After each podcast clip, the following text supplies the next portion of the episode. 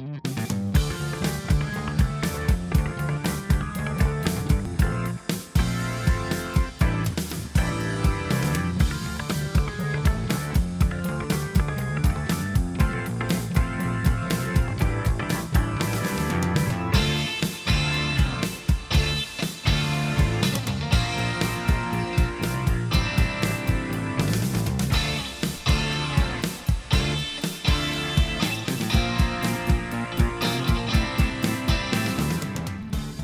Heute im Nachprogramm stellen wir euch vor Jeff Wincott. In Mission of Justice infiltriert er einen dubios mysteriösen Bürgerwehrorden und kommt dabei Brigitte Nielsen und Matthias Süß in die Quere. Und im Anschluss muss er den Tod von Breaking Bad Star Jonathan Banks rächen und dabei die korrupten Machenschaften in seinem eigenen Polizeirevier aufdecken. Last Man Standing. Moderiert von Sergei Bjakov und Martin Gleitzmann. Und zu Gast, wie immer, Markus Erstkontakt Köhler. Es ist ziemlich kalt dort draußen. Äh, die, die, die, die Viren, die Pocken, alles Mögliche fliegt durch die Gegend und fällt uns an. Wir sind alle leicht angeschlagen, doch das soll uns nicht abhalten, hier im Dachprogramm unsere Reihe fortzuführen über die vergessenen Videotheken-Actionhelden der 90er zu palavern. Und der, der heutige Mann, auf den, ja, auf den dürft ihr euch genauso freuen wie auf die letzten beiden wie auch auf die beiden, die ich hier bei mir in der Runde habe. Das sind ja alte Vertraute, überhaupt keine Überraschung. Martin, Servus. Hallo. Und wer hätte es gedacht, wir haben auch mal wieder den Markus, der sich diesmal erfolgreich hier auch mit eingeladen hat. Grüß dich. Ja, hallo. Ja, wer es, glaubt ihr nicht, ich bin es wirklich. Dieses Stimmchen gehört wirklich mir, aber der Markus ist so ein bisschen wie so ein Trüffelschwein.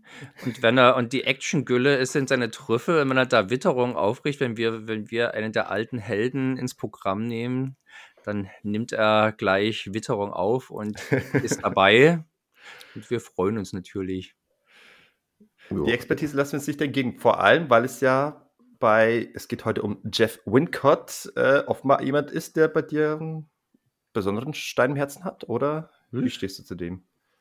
Ich mag den Typen eigentlich immer ganz gerne, weil er einer der wenigen ist, die, ähm, wie soll ich sagen, vielleicht liegt es an seinem Gesicht, das sehr an seinen Bruder erinnert, doch eine gewisse Form von Schauspielerei mit reinbringt und mhm eine angenehme Physis hat. Also einer, der es auch nicht so nötig hat, äh, zu sehr zu posen, sondern mehr geradlinig seiner ähm, Schwingbeinkunst nachgeht. Das sind so beide, so zwei Attribute, die ich bei ihm ganz gut miteinander verbunden sehe, auch wenn seine Filmografie von vielen Höhen und Tiefen ähm, ja, besät oder gesät ist. Also die Trüffel sind da deutlich geringer. Ich wollte gerade sagen, es ist schon eher Tiefe, viel Tiefe und gelegentlich gibt es mal ein paar Höhen. Ja, er hat, er hat, äh, ich will gar nicht so weit jetzt reingehen, aber in dem Moment, wo er hier bei ähm, Damien Lee und äh, seiner Pro der Produktionsklitsche hier von Ashok Amritai angelangt ja. ist, da war es dann komplett vorbei. Aber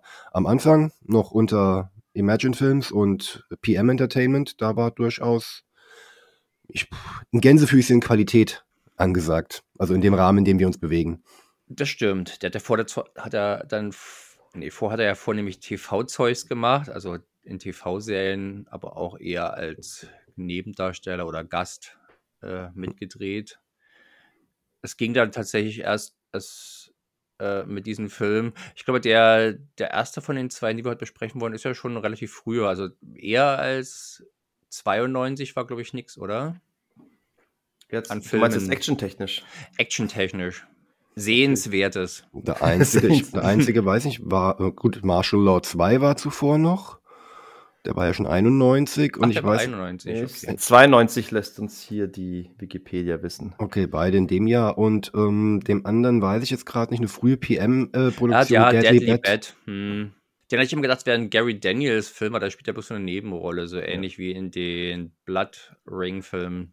Ganz kurz, also bevor wir jetzt nochmal tiefer in, in, das Wesen und in die Persona von, von, von Jeff Wincott einsteigen, wollen wir als allererstes mal ganz kurz vornherein die, die Haarfrage klären. Da bin ich raus, das ist euer Thema. ich habe da auch nichts zu sagen. Ich habe das Gefühl, er legt da nicht so gesteigert viel Wert drauf. Er trägt ja auch in beiden Filmen eine unterschiedliche Frisur. aber eine Frisur, an die sich der Martin zumindest nicht stößt. Ja, ich stoße mich eigentlich vor allem nur an auffälligen Frisuren. Aha. Also bei mir ist es ja so, ähm, ich bin ja mal wieder hier, ich, ich, äh, wir, wir, führen das traditionell hier fort. Ich bin jetzt hier wieder derjenige, der ähm, ja, sich von euch ein bisschen belehren lässt und eingeweiht wird, eintaucht in diese, in diese Welt, die er damals verpasst hat. Und äh, Jeff Wincott, da hatte ich jetzt erstmal wirklich gar keine Erwartung. Ich, ich hatte überhaupt keine Ahnung, worauf ich mich einlasse. Ich, alles, was ich wusste, ist eben, er ist der ältere Bruder von, von guten Michael. Und da ich den Michael Wincott aus einigen Filmen kannte, hatte, war meine erste Erwartungshaltung eben, dass auch der Jeff Wincott hier mir, mir mit, mit einer langen Haarpracht begegnet. Doch da äh, wurde ich schon enttäuscht. Äh, jetzt soll sich nicht. Aber wieso? Aber, aber Michael Wincolt, ich kenne, mir ist ja jetzt tatsächlich vornehmlich aus Alien Resurrection ein Begriff, da ist er auch nicht langhaarig. Äh, Robin Hood, König der Diebe, äh, The Crow, ist er immer so ein. Strange Days. Strange Days, genau, da ist er immer ein Langhaarbub. Hm. Also okay. gerade so Crow, wenn er seine lange Mähne dann da wallend ähm, in die Kamera hält und die auch glitzernd eingefangen wird, kann ich das schon so ein bisschen verstehen, aber ja, heute, heute, heute geht es ums Treten und nicht um die ähm, Headbang oder was? Äh, um die Papierkünste. Ich habe tatsächlich aber erstmal Wincott gelesen habe bei Alien, dachte ich auch, weil ich zu dem Zeitpunkt schon mal Jeff Wincott äh, vertraut mhm. war. Da fiel mir also auch, da fiel mir auf über diese, über diesen Nachnamen und ich dachte, hm, vielleicht ist er ja ein, ein, ein Verwandter von diesem Prügelstar Jeff Wincott. Na, dass er jetzt der Prominentere ist, das war mir irgendwie nicht bewusst, weil ich den auch jetzt äh, in Hinsicht auf Robin Hood nicht irgendwie als Namen, da hat sich mir eigentlich nur äh, Kevin Costner und, und, und Alan Rickman eingeprägt. Er ist ja der, der Handlanger von Alan Rickmans Sheriff-Figur in dem Robin Hood-Film. Und ganz jüngst war jetzt zu sehen als dieser äh, verrückte Naturfilmer in Nope. Mhm. So, aber äh, so viel zu seinem jüngeren Bruder. Jetzt soll es um Jeff Wincott gehen, der, wo ich sage, das war für mich eine schöne Überraschung, der, der Typ, denn ähm, ich habe jetzt auch so, so, so einen Klopper-Heini erwartet, wie eben äh, Don the Dragon Wilson. Der nicht-asiatische Don the Dragon Wilson. Don Wilson, Gary Daniels, ich habe jetzt irgendwie so mit, mit, mit so einer Ecke gerechnet, aber war erstaunt zu sehen, dass der Mann tatsächlich ein solide, fähig begabter Schauspieler ist. Und das ist auch keine keine Überraschung, weil er tatsächlich äh, sich für Schauspielerei interessiert hat, studiert hat an der University und ähm, sehr, sehr viel Serien, TV, Film, aber auch Theatererfahrung hatte als Schauspieler, bevor er dann irgendwann mal Anfang der 90er ähm, eben zum Actionstar oder zum Videotheken-Actionstar dann. Ob er im Theater auch schon die Leute auf die Bretter, die die Welt bedeuten, ge geschickt hat, nach unten? Ja, da müssten wir jetzt mal schauen, ob man ob es noch äh, alte Aufnahmen von der frühen 80ern von Leuten gibt, die das äh, aufgenommen haben. Aber es halt unter anderem hat er Humphrey Bogart gespielt in einem der Stücke. Und das ist auch schon mal eine, eine Ansage. Ich würde auf alle Fälle schon mal Einspruch erheben, was jetzt die Schauspielqualität betrifft, dass ich die nicht so allgemeingültig ja, gelten lassen würde, diese Behauptung. Aber darauf werden wir, denke ich mal, eingehen, wenn wir auf die einzelnen Filme also Nin spiele schon nuancierter als von vielen der Kollegen. Also das möchte ich ihm nicht absprechen. Eben, und man muss auch hinzufügen, er ist ja weiterhin äh, da schauspielerisch tätig. Er hat sogar mit seiner Frau, hat er erst vor einigen Jahren äh, eine eigene Produktionsfirma gegründet. Und da ist ein Film entstanden, ich kenne ihn natürlich nicht, aber er heißt äh, Issue with Elvis. Und dieser Issue with Elvis, da hat auch Jeff Wincott selbst die Hauptrolle gespielt, hat 2021 von mehreren, in, auf mehreren Filmfestspielen äh, die Auszeichnung für den besten Schauspieler gewonnen. Sind es zwar nur kleine Filmfestspiele, aber immerhin. Ich, ich glaube, ich finde, jedes Filmfestspiel ist ähm, seriöser als zum Beispiel die Hongkong Film Awards, wo ich dann mhm. die Nominierung, Nominierung für Jackie Chan als besten Schauspieler nicht ernst nehmen kann. Aber bei den Toronto Filmfestspielen, denke ich mal, äh, kann man das schon einigermaßen ernst nehmen. Hast du dir denn mal zur Vorbereitung The Secret of Giving? Ach nee, das war ja von einem anderen Schauspiel, oder? Das war Thomas Ian Griffith. Ach so, gut. Das ist leider durch das Thema, aber vielleicht äh, demnächst packen wir mal Secret of Giving raus. Ich würde mir weder mit dem einen noch dem anderen anschauen. Habt ihr denn Erfahrung mit dieser Serie, in der lange Zeit tätig war, dieses Night Heat? Lief das in Deutschland groß? Kennt man das? Ich habe noch nie davon gehört. Nee, bin ich raus. Okay, gut, dann ist es nichts, worüber man groß reden muss. Aber er hat dann offenbar dann von sich reden machen lassen in dieser Martial Law-Reihe, zu der ihr mir bestimmt ein bisschen was sagen könnt. Hm, wir wollen ja, glaube ich, vielleicht auch nochmal separat besprechen. Deswegen, äh, Genau. das Auffälligste an der ist eigentlich, dass äh, der ja erst ab Teil 2 mitspielt und dort die Rolle aus dem ersten Teil, die dort von Chad McQueen gespielt Mhm. wurde, übernimmt. Während es seine Partnerin Cynthia Rothrock bleibt in beiden Filmen die gleiche. Und der, so und, und der sogenannte dritte Teil, eigentlich kann man ja zwei Filme vielleicht als dritte Teile äh, einordnen. Keiner allerdings von den beiden hat jetzt äh, tatsächlich von den Charakteren was mit den beiden ersten zu tun. Äh, wer ist also Marshall Outlaw Mhm. und äh, der, den wir heute als erstes besprechen, der Mission of Justice. Der glaube ich hier irgendwie, äh, zumindest in der OFDB, ist er für Deutsch auch als äh, Martial Law 3 gezei- äh, gekennzeichnet. Mhm. Ich kann mich ehrlich nicht mehr erinnern, unter welchem Namen mein Videotape oder nee, ich hatte gar keins. Ich habe den, glaube ich, nie in dieser abartig verstümmelten Videothekenversion gesehen.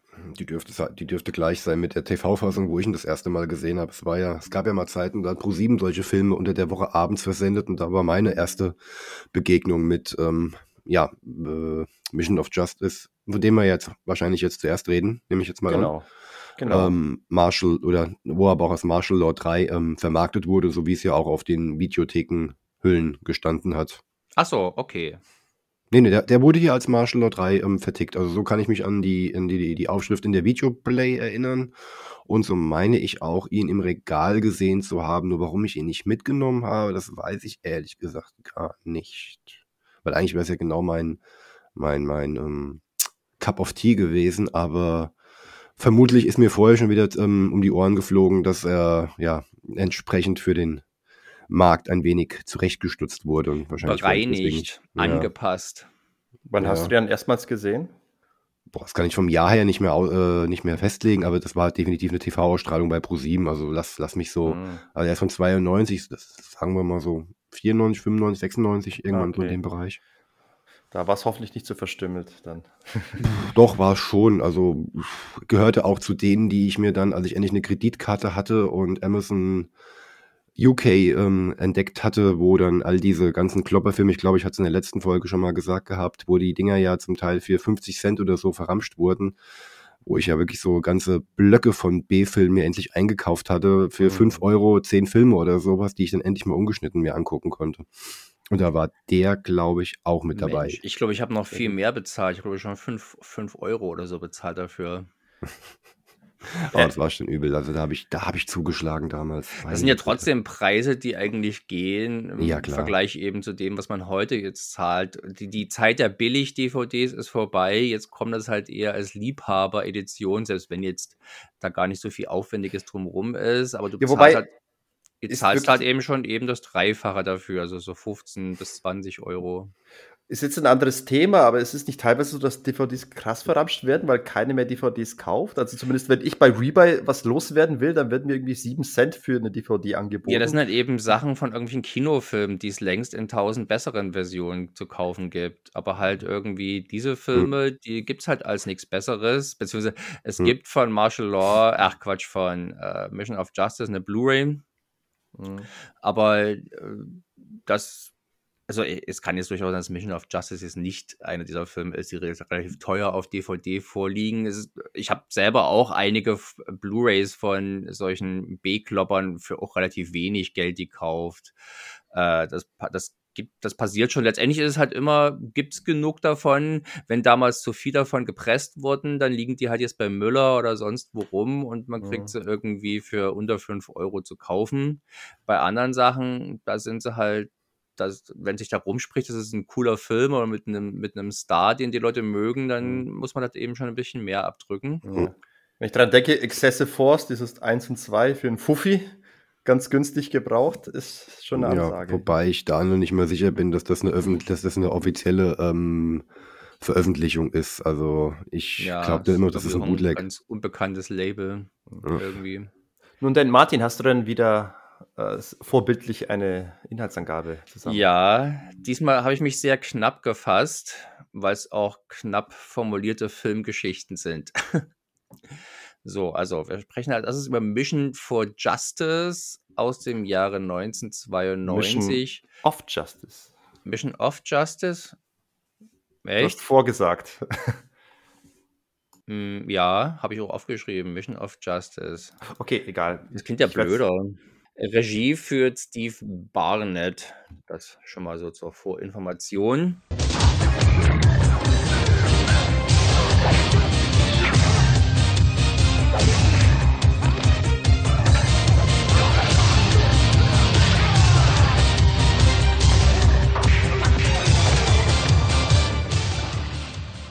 Frustriert über die Bürokratie und das Versagen seiner Vorgesetzten schmeißt der kalifornische Cop Kurt Harris seinen Job hin. Um den Mord an einem Freund aufzuklären, schmuggelt sich Harris in den Law and Order Kult der Bürgermeisterkandidatin Dr. Larkin ein, wo man ihn aufgrund seiner formidablen Kampfkunstkenntnisse mit Kusshand aufnimmt. Doch um nicht aufzufliegen, muss er sich am schmutzigen Treiben der Miliz des Kults beteiligen. Wie weit wird Kurt Harris dabei gehen? Hm, Bis zur Autowerkstatt. Zu, Nein, nee, zu, bis zur. Unendlichkeit und noch viel weiter. bis zur Mission of Justice auf jeden Fall geht er. Und einen Schritt über hinaus.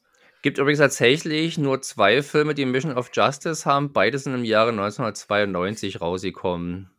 Kennst du diesen Hongkong-Film aus demselben Ja, Jahre? mit Gary Daniels. Welcher ist denn das? Helf mir mal. Das ist von äh, Tony Liu. Oha. Äh, das ist der Typ, der auch hier Dreaming the Reality gemacht hat und Dev Devil Hunters, Killer Angels, solche Sachen. Mhm. Und, oder von Sharp Brothers hat er noch Bastard Swordsman 1 und 2 gemacht. Auf alle Fälle Muli, Yukari Oshima, Sibyl Hu spielen mit, Carrie Im. Und neben, neben Gary Daniels, der am Eröffnungs- Eröffnungs-Action-Szene sich von Muli verprügeln lassen muss, äh, ist auch noch Sophia Crawford dabei. Warum auch nicht? Auf alle Fälle kein schlechter Film. Ist aber nie deutsch rausgekommen. Hm. Aber ist schon bemerkenswert. Das ist ja eigentlich ein recht generischer Titel, dass es bloß zwei davon gibt und die aber offenbar im gleichen Jahr erschienen sind. Wir nehmen also den amerikanischen davon. Und interessanterweise ist ja Mission of Justice gleich ein, ein, ein, ein Double Entendre im Prinzip, weil sowohl ist unser Held natürlich auf einer Mission of Justice, als auch heißt der Kult, in den er sich einschleust, Mission of Justice. Ja, und, und das ist da was Interessantes, weil ähm, hier habe ich ein paar kleine Parallelen gesehen zu dem Film, den wir zuletzt besprochen haben, Bounty Tracker. Ist, ja- ist ja auch ein Imagefilm und ist ja auch ein Film, der, glaube ich, in derselben Ecke gedreht worden ist. Also die, die Locations sehen irgendwie verdächtig ähnlich alle aus. Ich würde tippen Kanada. Ja, der, der. Produzent ist auf jeden Fall ein Kanadier, deswegen. Das wirkte vertraulich, aber äh, was ich meine ist, auch bei, bei Bounty Tracker habe ich mich zum Beispiel ähm, ein bisschen dran erinnert gefühlt an, an dieses Berufsbild dieses, äh, dieses Kopfgeldjägers, wo ich mir dachte, gibt es das denn wirklich? Und festgestellt, tatsächlich, das gibt es in den USA wirklich. Und Hast, äh, du, hier was. hast, du, hast du nie ein Colt für alle Fälle geguckt? Nee, was ist das? Du kennst doch hoffentlich den Namen zumindest. Ja, natürlich, aber warum stellst du jetzt die Frage und hast du nicht für. Weil da, darüber weiß jedes Kind, der sieb, in den 70er Jahren geboren wurde, in Westdeutschland aufgewachsen ist, was der Beruf des Kopfgeldjägers ist. Daher wissen wir das alle. Und die- Aber er ist, ja nicht in, er ist ja- er ist ja nicht in den 70ern geboren. Ja, aber er, er will doch immer einer von uns sein. Ähm, Einer von den Großen. genau. Jedenfalls bei dem habe ich mich gewundert, dass, aber ich verstehe, okay, Bürgerwehren ist hier das Thema. Und da habe ich auch so überlegt, äh, Mensch, gi- gibt es echt so die privatwirtschaftlich organisierten po Polizeiorganisationen, die neben der echten, in Anführungsstrichen echten Polizei da auch Patrouille laufen und für Recht und Ordnung sorgen? Ja, so wie Ja. hier dargestellt wird, eher nicht, würde ich behaupten. also insbesondere nicht, dass hier also auch noch jemand, die, jemand, der ein Amt in der Politik anstrebt, da äh, beteiligt ist in führender Funktion. Also das ist schon eher eine Schnulli-Geschichte. Schnelle Geschichte. die aber, das kann ich schon mal sagen, trotz allem eine gewisse Wirkung auf mich entfaltet hat. Also ich fand das durchaus spannend. Also jetzt, ich habe Ja. jetzt, glaube ich, zum dritten oder vierten Mal gesehen. Jetzt war es natürlich nicht mehr ganz so spannend, aber beim ersten Mal fand ich das sowohl einigermaßen creepy, Ja. diese Organisation, im Kern ist das ja eine ähnliche Geschichte wie diese ganzen Dinger, wo ein Cop von irgendeiner verdeckt arbeitenden Spezialeinheit angeworben wird. Äh, meistens Cops, die sich über ihre besondere Brutalität ausgezeichnet haben. Und dann äh, müssen die da halt bei dieser Spezialeinheit mitmachen und es stellt sich raus, uh, die haben ganz schön Dreck am Stecken. Also ich denke da an Sachen wie The Sweeper, äh, PM Entertainment mit, mit, mit, wie heißt der Rotz, dieser Rotzbremsenträger? Die Thomas Howell. Thomas Howell, genau. I, Thomas. ja, I. Sie. Äh, oder äh, Counterforce mit Robert Patrick zum Beispiel, mhm. Scar mit Stephen Baldwin. Also gibt es eine ganze Menge. Einer, einer noch mit Mike, äh, wie heißt denn der? Mit, mit, mit äh, von Mark L. Lester von 93 oder 92. Extreme Justice. Extreme Justice mit Scott Glenn war der, glaube ich, oder? Mhm. Und Ludan Phillips. Ja. Und also da gibt es einige. Hier ist es halt leicht variiert, dass es halt jetzt keine Polizeieinheit ist, sondern eine Miliz im Prinzip. Die Peacemaker. Die Peace, ne, nein, Mission, Mission of Justice heißt im Prinzip erstmal diese, diese, was sind das, Organisation und die mhm. Peacekeeper sind ihre irgendwie geheime, aber dann irgendwie doch im ganzen Viertel bekannte äh, Kloppertruppe. Das ist ihre Exekutive, genau. So könnte man es nennen, genau. Äh, haben allerdings keine schmucke Uniform, also. Ein popeliges gelbes T-Shirt. Weiß. Hm, weiß. Was weiß? Okay. Ja, also äh, sieht, sieht nicht so uniform. Sieht nicht so uniform aus. Ist, was ich interessant fand, als ich ihn das erste Mal gesehen habe, dass es, obwohl es ein Modern-Day-Action-Film ist, Schusswaffen bloß in Ausnahmefällen mhm. zum Tragen kommen und im Allgemeinen alles ausgekickt und ausgepuncht wird. Ich nehme mal auch äh, aus budgettechnischen Gründen. Äh, Wäre durchaus, der kommt mir schon nochmal eine kleine Runde preiswerter vor als die anderen Imageproduktionen, wie jetzt zum Beispiel den Bounty Tracker.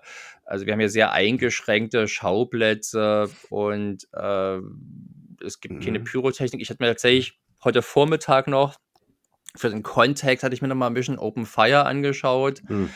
Da hast du zumindest noch ein bisschen, hast du ein explodierendes Auto und einen kleinen Autostand noch äh, abseits davon. Hier ist es halt schon sehr übersichtlich, ohne dass es jetzt billig aussieht. Also das, das, das bringt schon alles rüber, was dargestellt werden soll. Aber natürlich vielleicht gerade die, diese Organisation, die hat die hätte natürlich auch ein paar größere Sets vielleicht verdient, wo jetzt zum Beispiel dann dieser, dieser Spießrutenlauf, den man, wenn man sich zum Peacemaker äh, qualifizieren möchte, durchlaufen muss. Und das ist halt letztendlich eine dunkle Halle mit einer Matte. die hat auch ein bisschen an die, an die Aufnahmeprüfung von Homer Simpson bei den Steinmetzen erinnert. Ja. Die haben sich bestimmt daran orientiert, an dem Film. Unbedingt. 100 Pro. Genau. Aber wie gesagt, es ist keine, es ist eine, eine solide Produktion. Vieles, was wir über Bounty Tracker gesagt haben, kann man auch hier durchaus, gilt auch hier, dass es halt eine Produktion ist, die weiß, was sie will, was sie kann und das dann halt relativ schnörkellos durchzieht. Ja. Wobei der Film sogar äh, im Gegensatz zu Bounty Tracker, obwohl der teurer ist, hat jetzt äh, Mission of Justice sogar eine beeindruckende Prominenz hier, die er auffahren kann. Das habe ich mir auch überlegt. Vielleicht war es ja einfach bloß äh, die gute Igitte Nielsen, äh, die, das Budget, die das Budget so strapaziert hat.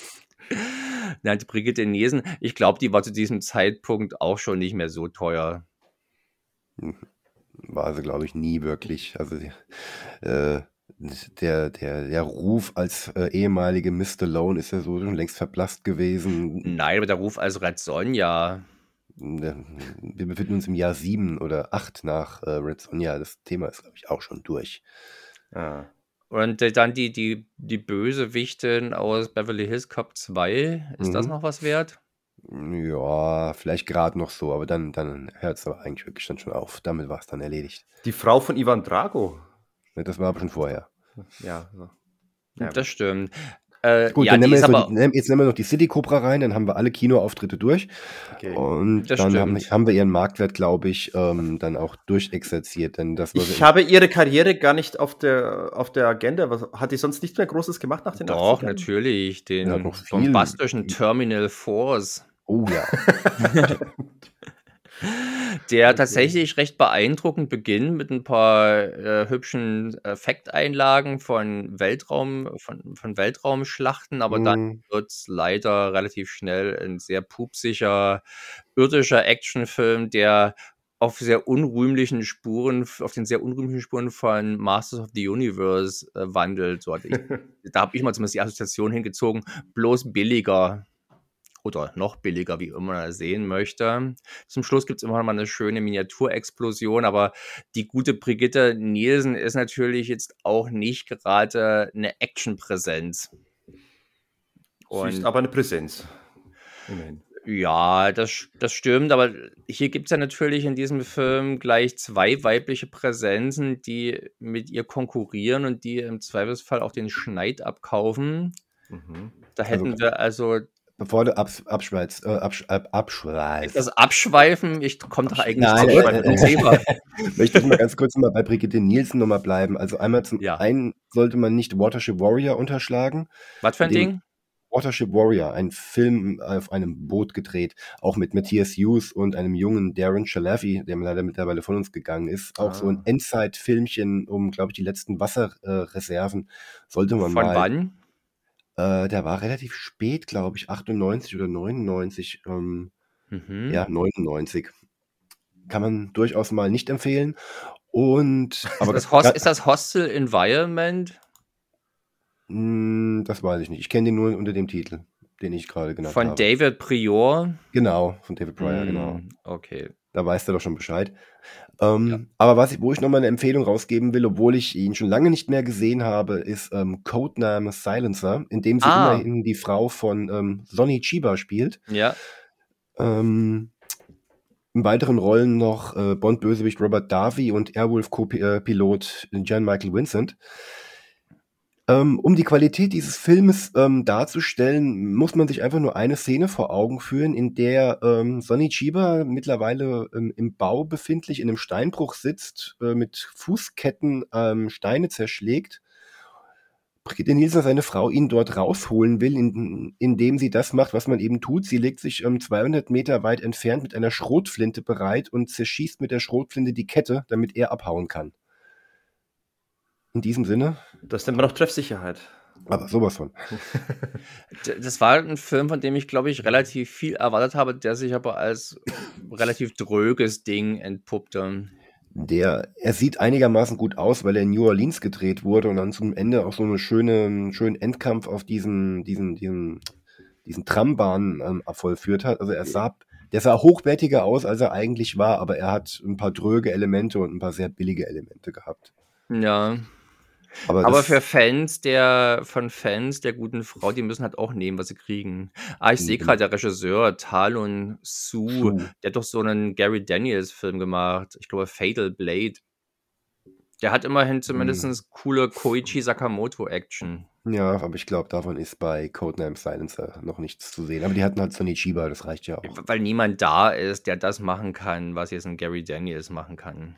Das auch auch, auch äh, Sonny Chiba in diesem Stadium seiner Karriere. Ein Jean, ein Jean Michael Vincent erst recht natürlich nicht. Hm. Aber lass uns doch mal hier zurückkommen auf unseren Mission of Justice.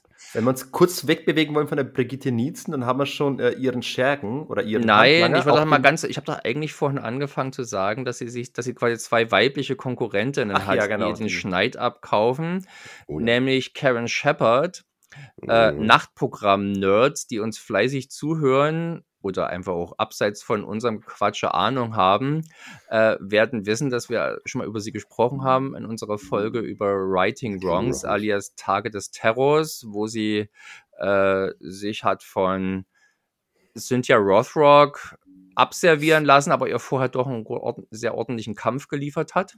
Ja. Und dann haben wir noch Cindy Pass, die also, ich glaube, die ist die Oberanalystin des Mhm. Kultes und irgendwas zwischen Ärztin, Mörderin und Gelegenheit Arschtreterin. Und Ja. ist aber meiner Meinung nach auf Fall die ab, mit Abstand bestaussehendste des Trios. Gibt es da andere Meinungen dazu? Nö, Andere beziehungsweise falsche Meinungen? Ja, da, ich würde sogar ausnahmsweise mal vielleicht recht geben. Mhm. Ausnahmsweise. Ja, nee, die, die ist die bestaussehendste. Sie war übrigens auch die, auch die ähm, böse Killerbraut in äh, Bounty Tracker gewesen. Und da hat sie auch schon positiv herausgestellt. Ja, das stimmt. Obwohl sie sehr eindeutig in ihrem Endkampf gegen Karen Shepard auch gedoubelt wird. Also da ist mir mehr als einmal aufgefallen, dass da ein Mann eine Perücke getragen hat, der ihre ähm, virtuosen Kampfkünste gezeigt hat. Aber der war jetzt aber ohnehin schon nicht so super spektakulär, dieser Teil des Endkampfes. Ja, aber ich muss aber ganz ehrlich sagen, wenn Karen Shepard ähm, zuschlägt, dann hat das Hand und Fuß in diesem Film. Also ich habe ja. äh, mit ihren Kampfszenen deutlich mehr Spaß als mit vielen Cynthia Rothrock-Kämpfen. Unpopuläre Meinung.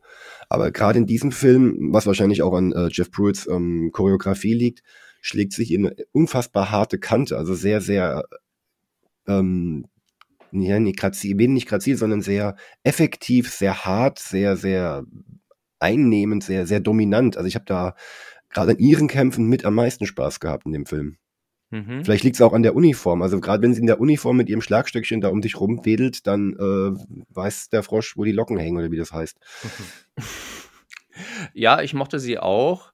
Ich hatte tatsächlich ihren, ich hatte sie äh, mit einer größeren Rolle in Erinnerung. Letztendlich spielt sie doch schon äh, dadurch, dass sie räumlich getrennt ist vom, von der Haupthandlung, kommt sie halt da gelegentlich reingeschneit und mhm. darf. Reingekickt kommt sie da. Ja, aber auch nicht immer. Häufig kommt sie auch bloß reingelaufen und kickt gar nicht. Klar, wenn sie jetzt einen Mord untersuchen will, dann wäre es blöd, wenn sie da erstmal jetzt wild in der Gegend rumkicken würde, wo doch niemand da ist, oder mal ein paar, ein paar Kollegen umtreten. Äh, aber tatsächlich kann sie erst im, na doch im, im, im Intro oder der Eröffnungssequenz kann sie schon mal ein bisschen was zeigen. Hm. Aber mhm. dann im Showdown ist ihre große Stunde. Und da schlägt sie sich auf Fall natürlich besser als ihre äh, Gegnerin, die gute Fall. Cindy. Ich finde, sie hat aber auch eine ganz gute Chemie mit äh, Michael Win äh, Jeff Wincott. Also die geben einfach ein, ein, gutes partnerschaftliches Team ab. Also ich hätte ihr ein bisschen mehr Screentime durchaus gewünscht. Das funktionierte für ja. mich ziemlich gut. Fand also, ich auch. Also da war, man hatte auch nie ähm, das, das Gefühl, dass da jetzt irgendwie auf, mit Gewalt was hervorgeholt werden muss, irgendwie noch eine Love Story oder sowas. Das stand nie zur Debatte. Die haben einfach als Partner gut miteinander harmoniert. Allein deswegen hätte ich mir noch einen zweiten Film mit den beiden sehr gerne angeguckt. Wie war das denn eigentlich bei den Martial Law Filmen, bei den ersten beiden? Sind da, da ist da der männliche Hauptteil und sind ja Rothrock, sind die ein Paar oder sind die Opus-Kollegen? Im ersten, also unter Chad McQueen und äh, Cynthia Rothrock gibt es eine Bettszene, also die auch die beiden als intime Partner auch zeigt. Und davon merkt man aber, wenn ich mich jetzt richtig entsinne, im zweiten Film dann gar nichts mehr. Obwohl, wie du hast ja schon gesagt, äh, Jeff Wincott die Rolle von Chad McQueen ja also auch, auch vom Namen, glaube ich, übernommen hat. Ja, ja. Aber da sind sie dann eigentlich nur noch Partner und man kann es, wenn man will, auf der Dialogebene gerade so noch raushören, dass die beiden mal was miteinander haben oder hatten. Hm. Aber es wird dann nicht mehr gezeigt. Ah ja. ja. Auf alle Fälle möchte ich hier schon mal äh, einhaken, jetzt oder den Bogen schlagen zu dem, was ich zum Anfang als Reaktion auf Sergejs äh, Lob des Schauspieles äh, von Jeff Wincott gesehen, gesagt hat. Ich fand in Mission of Justice macht der, macht der Jeff Wincott keine gute Figur schauspielerisch. Der sieht nach nichts aus, hat kaum Präsenz, ist vom Charisma, gerade im Vergleich zu den Filmen, die wir letztes Mal gesprochen haben, also den Thomas Ian Griffith-Film, blass und fahl. Und tatsächlich hatte ich da den eher so im irgendwo zwischen Gary Daniels und Don the Dragon Wilson angesiedelt.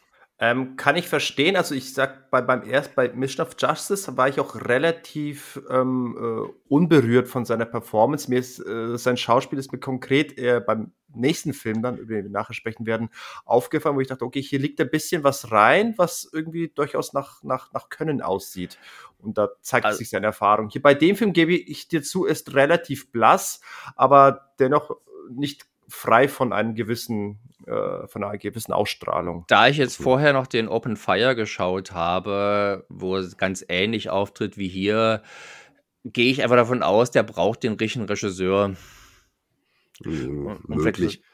Also ich würde es jetzt gar nicht so kritisch jetzt sehen, denn ich finde auch die Rolle als Kurt Harris ist ziemlich hemdsärmelig ange, angelegt. Deswegen brauchst gar nicht so dieses ähm, dominante oder dieses, dieses ähm, ähm, Mittelpunkt strahlende, was du da so ein bisschen hervorgehoben hat, was ein Thomas Ian Griffiths allein schon wegen seiner großen Körperstatur halt einfach hat. Oder ein Gary Daniels durch sein Pferdeschwänzchen. Ähm, er ist halt einfach auch von seiner Erscheinung her ein sehr kompakter Typ. Er ist ja nicht sonderlich groß, er ist auch nicht übermuskulös, er ist sportlich athletisch, aber ähm, er, er, er wirkt halt ein bisschen wie der Schläger von nebenan und hat ja auch Ein dadurch kantiges durch, Gesicht. er hat ein kantiges Gesicht und allein schon durch diese Einführung, die ihn ja doch sehr hitzköpfig zeigt, in der er ja einfach mal ähm, äh, na, den, den aggressiven Part einer häuslichen Gewalt einfach mal zu Klump schlägt, dann, ich weiß nicht, das hätte zu einem, das, das lässt ihn ja schon so ein bisschen äh, emotional unausbalanciert dastehen, was ja dann später dann gar nicht mehr so vertieft wird. Und allein daher wirkt, ähm, würde da so eine, so eine Heldenverehrung dann oder so eine, so eine übergroße, strahlende ähm, ah, Wortfindungsstörung, blöde Grippe. Ähm, Ja, die Ausstrahlung halt, Ja, so eine, so genau. eine, so eine heldische. Ja. Genau, die, die geht ihm halt so ein bisschen ab, aber ich finde, das passt auch zu diesem ganzen Hinterhof, ähm, diese Hinterhof-Optik, das passt zu diesen Ja, Straßengrüßen. sein Das, pa- Film, so ei- eine, eine Visage, die ungefähr so freudlos ist wie die Kulissen, in denen sie um dahergetragen wird. Es, es ist jetzt nicht gerade ein Typ, wo man denkt, Star. Ja. Ja, und äh, wie gesagt, schauspielerisch ist hier in diesem Film auch nicht viel zu sehen.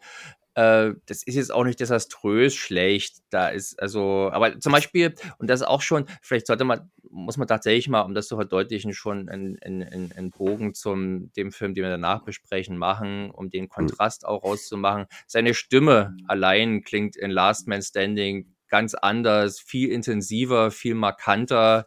Hier ist er auch kurz vor dem Gewinsel von Gary Daniels, diesem uncoolen, mit so einer hellen Stimme, wo Bass fehlt. Und äh, das, äh, da, da bleibt das halt alles etwas farblos. Ja. Aber es hat zumindest dafür gereicht, dass er eine schöne eben Chemie hat mit seiner äh, Partnerin dort. Ja, die ist aber jetzt auch nichts, wovon die Bücher berichten werden. ja, aber ja, vielleicht, aber dadurch, dass die beiden so ein bisschen in den Hintergrund gedrängt wird und dass man halt ähm, nicht die Chance ergriffen hat, da so ein schönes Buddy-Team draus zu machen, wie es ja in den beiden, ich sage jetzt mal Vorgängern mit Cynthia Ja. Rossrock der Fall gewesen ist, ähm, fällt das immer so ein bisschen hinten runter. Wäre vielleicht der, die klügere Wahl gewesen, da vielleicht ähm, diese Ermittlungen auf beiden Ebenen ein bisschen ausbalancierter ähm, zeigen zu können oder zumindest dadurch Karen Shepard ein bisschen mehr zu tun zu geben. Ja.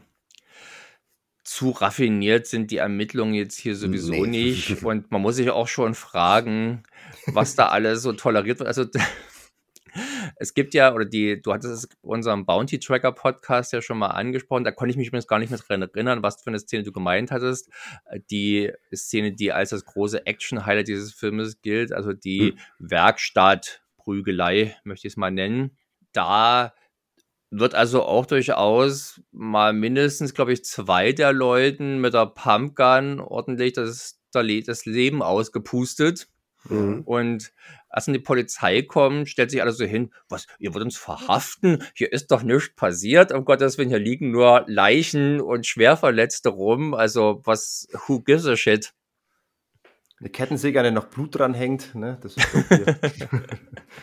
Wobei man jetzt hier nicht, da sieht man nicht die Fetzen fliegen. Ich würde uns mal die Frage stellen, weil ich da in der, in der, in der IMDb-Inhaltsangabe, da wird also diese Mission of Justice, sprich also dieses, diese, dieser Kult, wird als faschistische Organisation einer Mhm. Law and Order äh, Mhm. Politikerin bez- gezeichnet oder bezeichnet. Ich hatte eher das Gefühl, dass das, die hat hier monetäre Interessen vornehmlich. Äh, Sie, sie äh, lässt ja tatsächlich quasi Leute bedrängen, als Fördermitglieder, nenne ich es mal, in ihren Kult einzutreten, da Geld zu geben und die werden dann, wenn man auf das, wenn man auf ihr Erbe scharf ist, dann durchaus auch abserviert.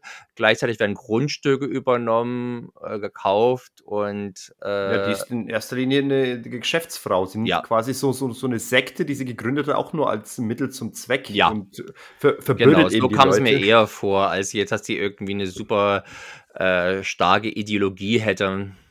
Nee, nee, die ist einfach Aber sie hat ja die äh, Aspiration, äh, Aspiration, also die äh, den Wunsch, Bürgermeisterin zu werden. Ja, es geht um Geld und Macht. Das Es sie haben. gelingt ihr ja eigentlich auch schon, wenn nicht unser nerviger Held ihr dann einen Strich durch die Rechnung machen würde. Na, da hat sie bestimmt ganz schön schlecht geguckt. Ja. Zum Glück hat sie einen, einen großen oder jungen Bruder, der, der sie beschützt, dargestellt von unserem durchaus geschätzten Matthias Hüß, äh, mit dem ich auch nicht gerechnet habe und mich auch wieder gefreut habe, den zu sehen. Ich finde es mal schön, in so einen Film reinzugehen, keine Ahnung zu haben, was einem erwartet und dann so Matthias Hüß wieder im Hintergrund zu entdecken, ist immer so eine wahre Freude.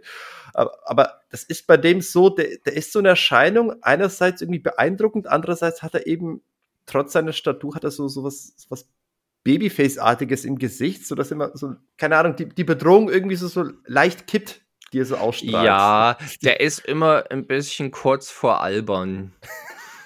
Mhm, ich finde, meistens schafft er es schon, den Bogen äh, noch zu kriegen oder die Kurve zu kriegen, aber richtig cool finde ich ihn ja eigentlich erst im Showdown davor, äh, weil er da auch wieder dieses Tänzeln, was ich ja schon bei Bounty Tracker irgendwie cool fand. Und was, wenn ich mich recht entsinne, zum Beispiel auch im Showdown von Raging Thunder, also von Karate Tiger 2, da ist. Das ist tatsächlich irgendwie ein individueller Touch, den ich so mit keinem anderen äh, Martial Arts Darsteller verbinde. Na gut, ja. er verlässt sich auf seine körperliche Präsenz. Ich meine, ich habe hab noch nie gesehen, dass der Mann die Deckung hochnimmt oder irgendwas in der Richtung. Also der hat eine stählerne Brust, der zeigt sie einfach ja. und da kann man. Der, der wippt aber auch halt immer so auf seinen, auf seinen Füßen. Hm. Er sieht, irgendwie, er sieht irgendwie cool aus und hat er immer, dann, dann hat er auch gerne so ein arrogantes Grinsen. Hm was irgendwie im Zusammenspiel mit seiner, glaube ich, eigentlich relativ liebenswürdigen Visage auch einen speziellen Touch hat. Also der ist, der ist auf jeden Fall schon eine, eine Erscheinung, die, die in Erinnerung bleibt. Ja, ja, und dann kriegt er auch immer so erstaunlich wenig, für die Größe seiner Rollen immer erstaunlich wenig ähm, Lines zugeordnet. Also er ist, er ist ja nicht unbedingt äh, Henchman Nummer drei in der zweiten Reihe oder so. Er ist ja dann meistens immer die Nummer eins und er wirkt ja auch nicht so wie der er wirkt nicht so wie der tumbe Klotz, der einfach der gesagt bekommt, hau kaputt, sondern. Nee, er ist wirkt, der Bruder, der Titus. Ja, es ist ja bei äh, Hughes aber öfter so in den Filmen. Man, man, man glaubt immer in seinem Gesicht immer zu sehen oder dass da auch ein bisschen was arbeitet, aber man lässt ihn nie. Man lässt ihn niemals sagen, was er offenbar gerade denkt. Es ist vielleicht besser so. Hm.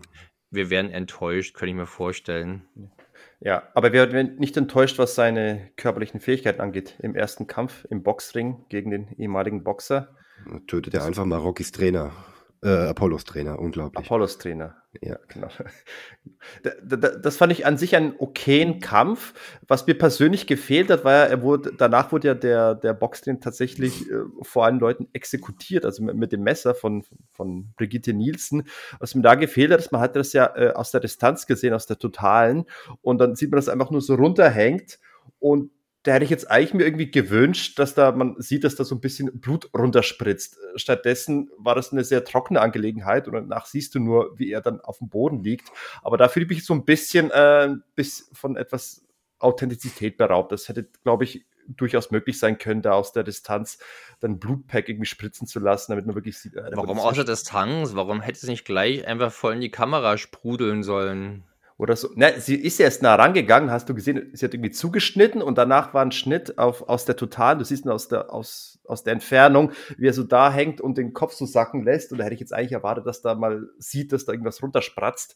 Und das war jetzt enttäuschend trocken. Das ist natürlich eine, auch eine etwas fragwürdige Konstellation hier. Dieser besagte Mensch, der da also von Matthias Hüß besiegt wird, ist laut eigener Aussage, und er hat den Gürtel dazu, um es zu beweisen, äh, ehemaliger, aber da sieht es auch nicht so uralt aus, also wird vielleicht nicht ewig her sein, Schwergewichtsweltmeister im Boxen, ja. wird dann von Matthias Hüßes Charakter, also was war es, Titus, abserviert, der dann wiederum äh, im Finale von Jeff Wincott, also vom Kurt, besiegt wird. Sprich, der Kurt, der eigentlich ein ganz normaler Cop ist, äh, der kann hier den Schwergewichtsweltmeister der Welt besiegen. Ja, Moment mal, er hat ja offenbar beim, bei dem Trainer, bei dem Floyd Mayweather Senior, sage ich nicht mal, bei dem hat er offenbar gelernt. Er hat ja auch, er sagt ja auch, glaube ich, dass er von ihm einen harten Schlag äh, gelernt hat. Ja, aber dass er ihn da auch besiegen könnte. Naja, gut, ich glaube, der hat genauso wie Matthias Hüß dreckige Tricks drauf, weil der Boxer, der hat ja wirklich bloß versucht, fair zu boxen. Wenn Matthias Hüß da mit, mit Tritten und und packen und schmeißen und mit Daumenbrechen kommt. Das Hätte er sich natürlich auch denken können vor, dass man, wenn man mit so einem Typen kämpft, dann nicht erstmal noch in der Ecke für ein Minütchen steht und dem Gegner den Rücken zukehrt. Okay. Aber wir wollen jetzt nicht wirklich hinterfragen, dass es irgendwie ein, ein Zögling, ein Schüler jetzt irgendwie den Bösewichten, den Oberbösewichten, der den Mentor besiegt hat, besiegen kann. Das ist ja, glaube ich, Standard-Genreware. Ja, das, äh, das Action-Team ist im Prinzip auch wieder das gleiche äh, von Bounty Tracker, sprich Kampfchoreograf und Stunt-Koordinator ist Jeff Prude, der als Assistenten den Koichi Sakamoto dabei hat. Äh, Kurt Anderson produziert, ne? Und Pierre David auch wieder, aber es ist ja seine Firma, insofern macht Sinn. Äh, ja, der Steve Barnett übrigens, ein Regisseur, der jetzt auch nicht gerade eine allzu umfangreiche äh, Karriere oder Filmografie als äh, Regisseur und schon gar nicht als Actionregisseur hatte. Eigentlich ist der einzige andere Film, der noch als Actionfilm einzustufen ist, der Scanner Cop 2, der auf alle Fälle, glaube ich, mit einer der actionlastigeren der Scanner-Filme ist. Mhm. Und ansonsten steht da in der IMDb, oder Entschuldigung, der umfangreichste Eintrag ist als Production Manager, auch beim bekannten Film, aber immer uncredited. Ich habe mir überlegt, ob ich auch mal eine, eine IMDb-Eintrag über mich beginnen sollte, wo ich mir uncredited Producer-Rollen zu allen möglichen Filmen reinschreibe. Nicht, dass ich ihm jetzt nicht glauben würde, aber es ist schon ein bisschen. Das ist so, das, das, das hat mich damals schon, als ich das erste Mal gelesen habe, etwas traurig gestimmt, so ähnlich wie zum Beispiel bei den Regisseuren von Back in Action und Tough and Deadly, diesen äh, Billy Blanks Vehikeln, die halt auch so abseits von diesen Filmen immer bloß so TV-Zeugs gemacht haben. Sprich, wenn man auf der Suche nach mehr geilem Stoff dieser Art ist, wird man bei diesen Regisseuren nicht mhm. fundig, äh, findig, mhm. nee, fündig. Findig, fundig. Erfüllungsgehilfen, Handwerker, die das Umsetzen in der, der gebotenen Zeit und den gebotenen Geldern. Ja, das immerhin, das, das kriegt hier der gute Barnett äh, hin.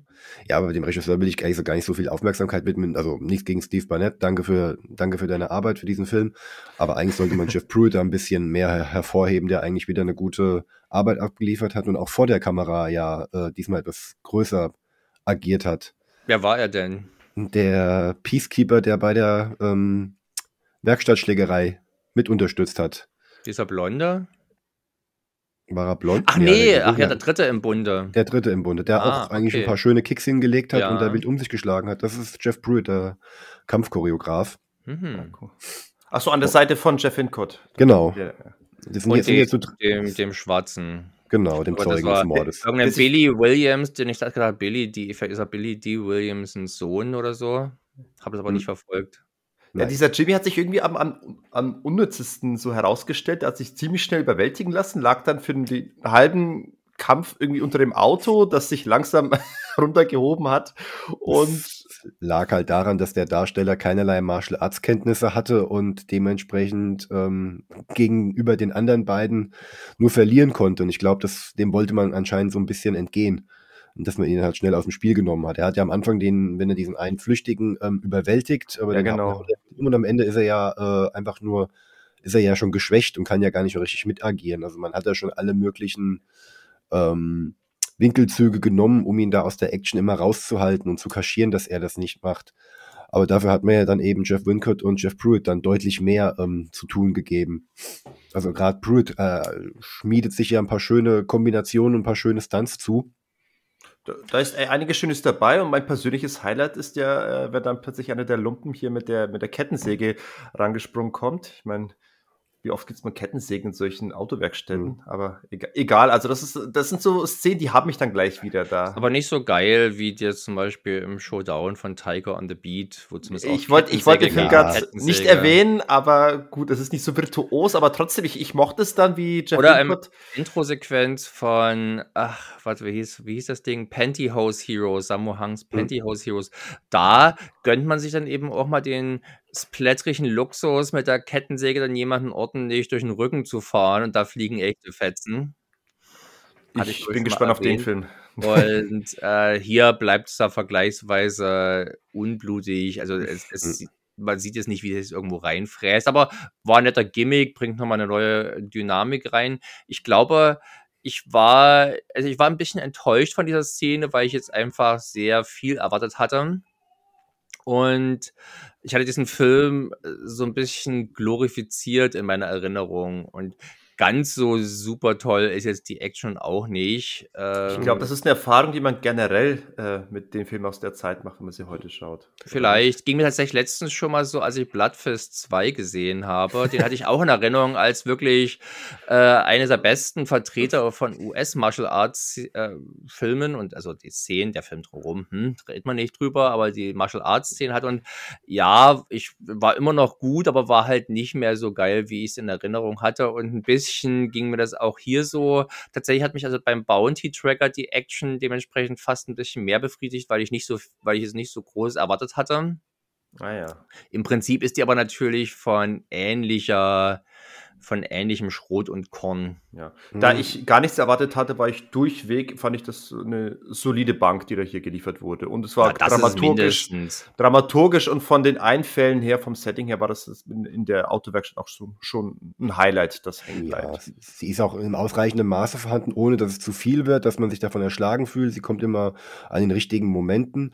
Und was ich halt daran so ein bisschen mag, sie ist halt so herrlich direkt und in, letzten, in der letzten Instanz wurde sie sowieso auf der Tonspur entschieden, weil so wie die Schläge nachvertont wurden, also gerade wenn äh, Wincott oder auch Pruitt bei dieser ähm, Werkstattschlägerei zu ihren Finalschlägen ansetzen, wenn sie da ihre Schlagtiraden in die Gesichter der ihrer Gegner dann rein ähm, zwirbeln, dann äh, wünschte ich mir eine, eine richtig gute äh, Stereotonspur, weil das knallt ordentlich. Ja, die ja. gibt's leider nicht. Hm. Das scheint irgendwie generell, ich habe bisher noch keinen Film von Image gesehen, wo jetzt Stereo-Sound auch bloß irgendwie merklich vorhanden wäre. Und also eher ein besserer Mono-Sound. Und immerhin, immerhin klingt es recht kräftig. Das, also sprich, das sind schon gute, gute Treffergeräusche. Kräftig, dumm. Und letztlich hat mich ein bisschen bei dieser Szene auch gestört, dass die natürlich schon auf eine echt idiotische Art und Weise eskaliert. Also die werden da hingeschickt, weil ich überlege, weil die nicht zahlen wollten oder sowas. Also unsere Miliz ist offenbar auch irgendwie so, die geben natürlich, die, die, die Leute in der Nachbarschaft, die geben natürlich gerne freiwillig, aber wenn sie es eben nicht freiwillig geben, dann müssen sie es eben auch unter Druck dann unfreiwillig abtreten. Also sprich, es ist Schutzgelderpressung und äh, das dann eben, dass es auf eine Art und Weise eskaliert, dann eben wirklich mal äh, die, die Pumpgun rausgeholt wird und Leute abgeknallt werden und das ist aber auch niemanden irgendwie, fällt das jetzt auf die, auf die Seele oder so. Aber interessant, dass die Leute, die hier von den Schutzgeld erpresst werden, solche überhaupt nicht als, als Opfer äh, so wirken. Normalerweise in solchen Filmen sind dann die Leute, die Schutzgeld zahlen sollen, immer so die, die ja. Opfer. Aber in dem Fall. Das waren solche Arschlöcher, dass man gleich, und die reagieren auch derart, äh, unhöflich auf so eine Schutzgelderpressung. Un genauso undiplomatisch, dass man tatsächlich denkt, oh, die haben es doch verdient. Die haben es doch verdient. Aber es ist auch keine Abreibung, wo man jetzt nicht denkt, da können sie was, da, da haben sie eine Lektion gelernt, der Großherrverdiener ist ja tot. Ja, das stimmt. Ähm, aber weil du meintest, das wäre eine idiotische Szene. Ich muss sagen, mein persönliches Highlight, was eine idiotische Szene angeht, wäre, als dann äh, die Figur von Jeff, Kurt heißt er, ne? Ja. Äh, man wollte ihn ja quasi des Mordes bezichtigen an, an, den, an den Police Detective, der indirekt seine Frau auf dem Gewissen Am hat. Am Sergeant meinst du? Der Sergeant, genau. Und äh, den haben sie quasi getötet und äh, in diese Halle aufgehängt und ihn dort dorthin geschickt. Und da musste, dann taucht eben dort Jeff auf, weil er keine Ahnung hat, was auf ihn zukommt. Und dann sieht er eben die Leiche. Und was ist? Dann tauchen dort die anderen Polizisten auf, die gerufen wurden, weil sie gesagt haben, dort ist der Jeff, dort ist quasi der Mörder. Und ich denke mir, wie, wie muss das ausschauen? Offenbar hat ein Zeuge angerufen ich habe, ich habe eine Leiche entdeckt in einer leeren Halle, kommt bitte dorthin. Nein, das ist ja alles eingefädelt worden von der, von der Mission weil du hast ja auch vorher schon so Szenen, wo eben nach dieser äh, Szene in der, in der, äh, in diesem, dieser Werkstatt werden sie also verhaftet. Mhm. Und weil nämlich der Manager, äh, der, ich, es soll wahrscheinlich der Wahlkampfmanager sein von Brigitte Nielsen, der hat also die Polizei kontaktiert, auf dass die gefangen genommen werden und kurz darauf auf Druck der Öffentlichkeit und in der Öffentlichkeit sind auch die Zeitungen mit beteiligt. Die sind also gleich groß Partei gegen den Bürgermeister und für diese äh, Konkurrentin ergreifen äh, dass halt quasi dann befreit werden und als das Ganze wird dann als großes, als ganz großer strategischer Streich verkauft. Ja, das, das habe ich, hab ich ja verstanden, aber dass er dann später in dieser leeren Halle auftaucht, wo diese Leiche hängt, da wurde ja auch die Polizei hinbestellt. Und was muss sich denn die Polizei denken, wenn sie einen anonymen Anruf bekommt und, und gesagt bekommt, da ist da eine Halle. auch Leute mit irgendwie drinne zu stecken oder so. Also ich hatte ja. das Gefühl, das ist schon wie so ein mafiöses Krebsgeschwür, wo alle Zellen der Stadt in der fiktiven Stadt. Ich hatte zuerst gedacht, es ist LA, weil es aussieht wie LA in, diesen Art, in dieser Art Film immer aussieht, aber nee, es ist nicht LA. Ich dachte, es wäre LA. Also, wenn man das alles annimmt, dann meinetwegen, aber ich dachte mir erst, was ist eigentlich für, für eine bescheuerte Szene? Die Polizei ist auch dort, hat sich dort hinrufen lassen und zufällig ist dort der Mörder in dieser einsamen Halle und irgendein Zeuge will das gesehen haben. Also, es ist tatsächlich schon ein Film, ich weiß nicht, ob er jetzt so ausnehmend dumm ist, aber es ist schon ein dummer Film es, auch die Tatsache, dass beispielsweise Jeff Wincourt in, mit einer halsbrecherischen Mission Impossible-artigen Aktion ein Beweistape sichert, reinguckt, es dann irgendwie das Tape zerreißt, also tatsächlich das Tape aus dem, aus, der, aus dem Case zerrt, dann aber einfach aus dem Papierkorb schmeißt und dann natürlich durch Zufall die Verbrecher sehen, oh, da wurde ein Tape entführt und natürlich tippen sie auch sofort auf ihn, dass er das, und er hat es immer noch dort in seinem Papierkorb, in seinem Mülleimer. Da dachte ich mir, oh mein Gott, also diese seltsame Mischung aus Paranoia bei dem Kult, die dann aber im richtigen Moment auch plötzlich mal gerade schweigt und dann die ja. Unfähigkeit von unserem Helden. Ihr habt euch verdient, liebe Leute. Ja. Und damit wären wir auch schon fast beim Finale dann, das, über das es auch einiges zu sagen gibt. Äh, nämlich, dass es A, wie wir schon man sich denken kann, jetzt nicht ganz an die Qualität des, äh, des Mittelteils der Autowerkstattszene herankommt. Äh, ich kleiner und intimer, ja. Ist kleiner und intimer. Ist sich zumindest gut gedacht, weil sie quasi den Endkampf zwischen Wincott und Hughes zeigt, der über auf mehrere Ebenen, mehrere Locations läuft. Die prügeln sich erst da im ersten Stock auf dem Treppengelände, dann, dann, dann fallen die alle die Treppen runter und kämpfen dort weiter, dann kämpfen die sich weiter in den Nebenraum, dann durch die Tür und das ist schon alles cool, aber leider bleibt es ein bisschen bei so einem kleinen Gerangel mit so, äh, mit keinem richtig starken Akzent, Martial Arts technisch und das Ganze gipfelt an einer ziemlich idiotischen Szene, wo dann unser Matthias Hüß offenbart, dass er die ganze Zeit den Weltmeistergürtel äh, trägt und sich damit jetzt so richtig in Pose setzt. Ja. Und das Beste ist ja dann der, der, der vermeintliche Finishing-Move von Hüß, womit der Wincott jetzt irgendwie richtig wehtun wollte. Dieses ganze Finale, das, das ähm, leidet für mich ein bisschen drunter, dass sich jetzt das Spektakel und der Schauwert in Grenzen hält, weil die größte Zerstörung, die man zu sehen bekommt, sind ein paar zerdellte Kartons auf die dann Wincott geworfen wird. Und ich dachte, gibt es nicht einen Regisseur, der David irgendwas, der für seine Karton-Action bekannt Hughes. ist? David, Hughes. Yui, Yui, Yui, ja, stimmt. Ja. Jedenfalls der Kickbox-Terminator-Regisseur. Und Future äh, Force. Final Oder Future, nee, Future Zone, Entschuldigung, Future Zone mit deiner Nein, Future Zone war doch, glaube ich, der mit, mit David Carradine. Genau, oder? Future genau. Force ist Future Wars, der mit Daniel Bernhardt. Gegen Und noch der Replikant mit Gary Daniels. Ach, ein artverwandtes Trashfest. Karton-Action. Das sieht jetzt alles nicht so schäbig aus. Sieht, sieht genau. halt auch nicht grandios aus. Ich glaube, mein Problem mit dem Showdown ist eher, ich mag die Action fast am liebsten, aber sie ist ganz schön verwässert. Da kommen wieder kleine Zwischenszenen, die das mhm. Ganze ein bisschen ausbremsen. Dann hast du halt die Parallelmontagen genau. mit dem Kampf zwischen äh, der, der, der Cindy und der Karen Shepard. Der hat mich auch ein bisschen aufgeregt, der Kampf, weil im, im Prinzip an sich von den Moves her alles schön und gut, aber ich habe mich richtig geärgert, wie äh, unsere äh, Polizistin sie mehrfach ihren Gegner ausnockt oder zumindest so aus, aus dem Bild tritt und glaubt jetzt endlich äh, den Jimmy befreien zu können und ständig kommt die aufs Neue und die sieht es nicht, die lässt sich irgendwie dreimal hintereinander innerhalb dieses Kampfes überwältigen von ihrem Feind, weil sie einfach nicht darauf achtet, dass sie ihr verdammt doch mal sie noch nicht besiegt hat. Man sieht natürlich vor allem auch, dass die äh, dass die Karen Shepard so viel mehr auf der Pfanne hat. Also ich glaube, die sind die, was war was, Pass? Sind die Pass, ja. Äh, hat schon auch was auf der Pfanne, also ist relativ beweglich für einen Normalsterblichen oder für eine Normalsterbliche, aber ist halt offensichtlich keine Kämpferin. Und da das schafft der Film auch nicht so richtig gut zu kaschieren, trotz Stunt-Double-Einsatz. In dem ist es wieder so einer dieser Fälle, wo man sich denkt, mein Gott, so offensichtlich würde Karen Shepard dieses, diesen Fight dominieren, wenn es hier mit, wenn es hier ehrlich zuginge und die Gegnerin nicht mit Plot-Armor geschützt wäre.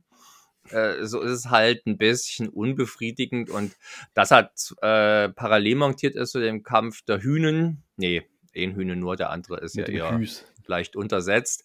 Äh, der natürlich geiler ist, äh, ist es dann halt, ist es halt eher fast schon was von Störenfaktor. Hätte man den, diesen Kampf einfach komplett, also den den äh, Chick-Fight, hätte man den komplett vorher absolviert und wäre dann zum Finale gegangen, wäre, glaube ich, das dramaturgisch besser gewesen. Ich habe schon zugestimmt. Also ich bin auch kein Fan von solchen Parallelmontagen. Ich hätte es mir auch, ich hätte es mir nacheinander ähm, aufgedröselt auch besser vorstellen können. Also wenn das Aber gleichwertige Kämpfe sind und die Montage richtig gut, dass der Schwung der einen Szene gewissermaßen die nächste mit übernommen wird, dann kann das schon cool sein das ist es hier ganz sicherlich nicht. Das ist richtig, zumal ähm, der Kampf zwischen Wincott und Hughes ja eigentlich, wie du ja schon gesagt hast, gar nicht so sehr auf Artistik oder auf, auf Können, sondern mehr auf Brachialität ausgelegt ist. Ja. Und ich finde solche Sachen, die auf die halt brachial sein sollen, die steigern sich ja auch. Und das ist ja hier durchaus gegeben. Die, die Schläge werden härter, die, die Aktionen werden ähm, intensiver. Wenn das aber ähm, immer wieder unterbrochen wird auf, mit ja. Gegenschnitten auf den anderen Kampf, dann beraubst du die, die Szene ja ihrer Wirkung. Ja. Zumal man sich auch fragt, machen die jetzt Pause derweile? Verpassen wir genau. gerade die geilsten Momente des Fights vielleicht? Ja, genau. Ja. Ist ja natürlich Quatsch irgendwo, aber. Splitscreen wäre doch mal was Feines an der Stelle. Gibt's Boah. ja auch, bin ich kein Fan davon. Nee, ich auch nicht. Also, du weißt gar nicht, wo du hingucken sollst. Du verpasst ja, ja dann wirklich viel zu viel. Ja, aber ich weiß, was du meinst, Sergej.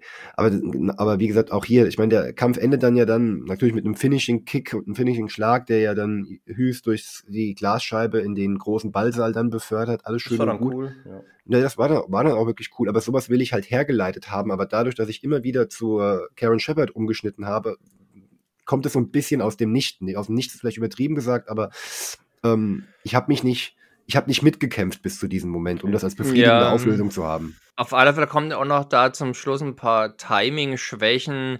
Also zum Beispiel, dass dann der, der große Clou letztendlich, mit dem der Film endet, ist ja, dass die, die, die, die Bürgermeisterin, die ist so gewählt worden, die Brigitte Nielsen, und wird aber auf ihre Siegesfeier entlarvt mittels eines äh, VHS-Mitschnitts ihrer Folter. Der äh, Klassiker. Ihrer Foltertour, genau. Und man hätte natürlich das Tape, hätte die schon eher holen müssen im Prinzip. Die hat ja Zeit gehabt, nachdem sie äh, ihre Gegnerin besiegt hatte. Stattdessen ist eigentlich schon alles so weit, dass sie bereit oder dass, dass es die Zeit wäre, das Tape reinzuschicken, aber dann kommt sie erst drauf, dann rennt sie erst nochmal hoch, holt das und das, man denkt sich irgendwie, Leute, denkt doch mal mit. so viel Zeit verschwendet, ey. Ja. Schlimm. Und dann noch diese, diese typisch klassische narzisstische Verzweiflungstat. Man ist jetzt hier quasi vorgeführt worden und eigentlich hat sie jetzt alles verloren. Sie hat tausende von Zeugen und was macht sie trotzdem? Wir will jetzt quasi einen Mord vor vor all den Zeugen nochmal begeben. Aber was, was glaubt sie, gewinnt sie damit? Mit zwei Messerchen. Ich hatte beim ersten Mal gucken dazu mal, ich war noch jünger und hatte pubertäre Fantasien. Ich hatte so die Fantasien, dass dann die zwei Messer ihr in die Riesenbrüste reingestochen werden die wie Luftballons zerplatzen. Das sind doch mal sehr löbliche wie, wie, wie, hast du, wie lange hat dein Therapeut gebraucht, um dich um diesen Fantasien zu befreien? Nein, der hat mich gefragt, wie er die auch kriegen kann. Ah. Erzähl mehr. oh genau.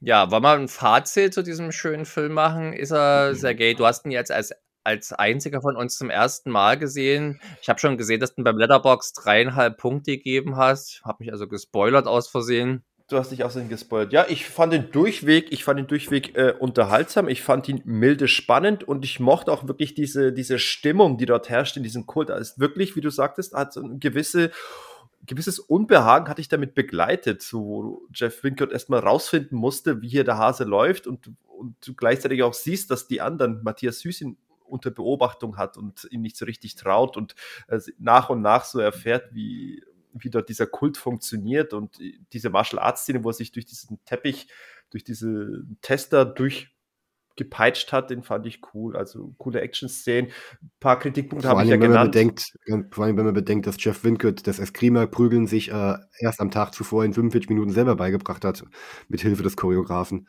Umso beeindruckender. Aber gut, wenn man eine gewisse Athletik und Grundwissen in, in kampfsportlichen Bewegungen hat, äh, mit 15 Ja. mit Taekwondo hat er angefangen, dann denke ich, kann man sich schon vieles aneignen.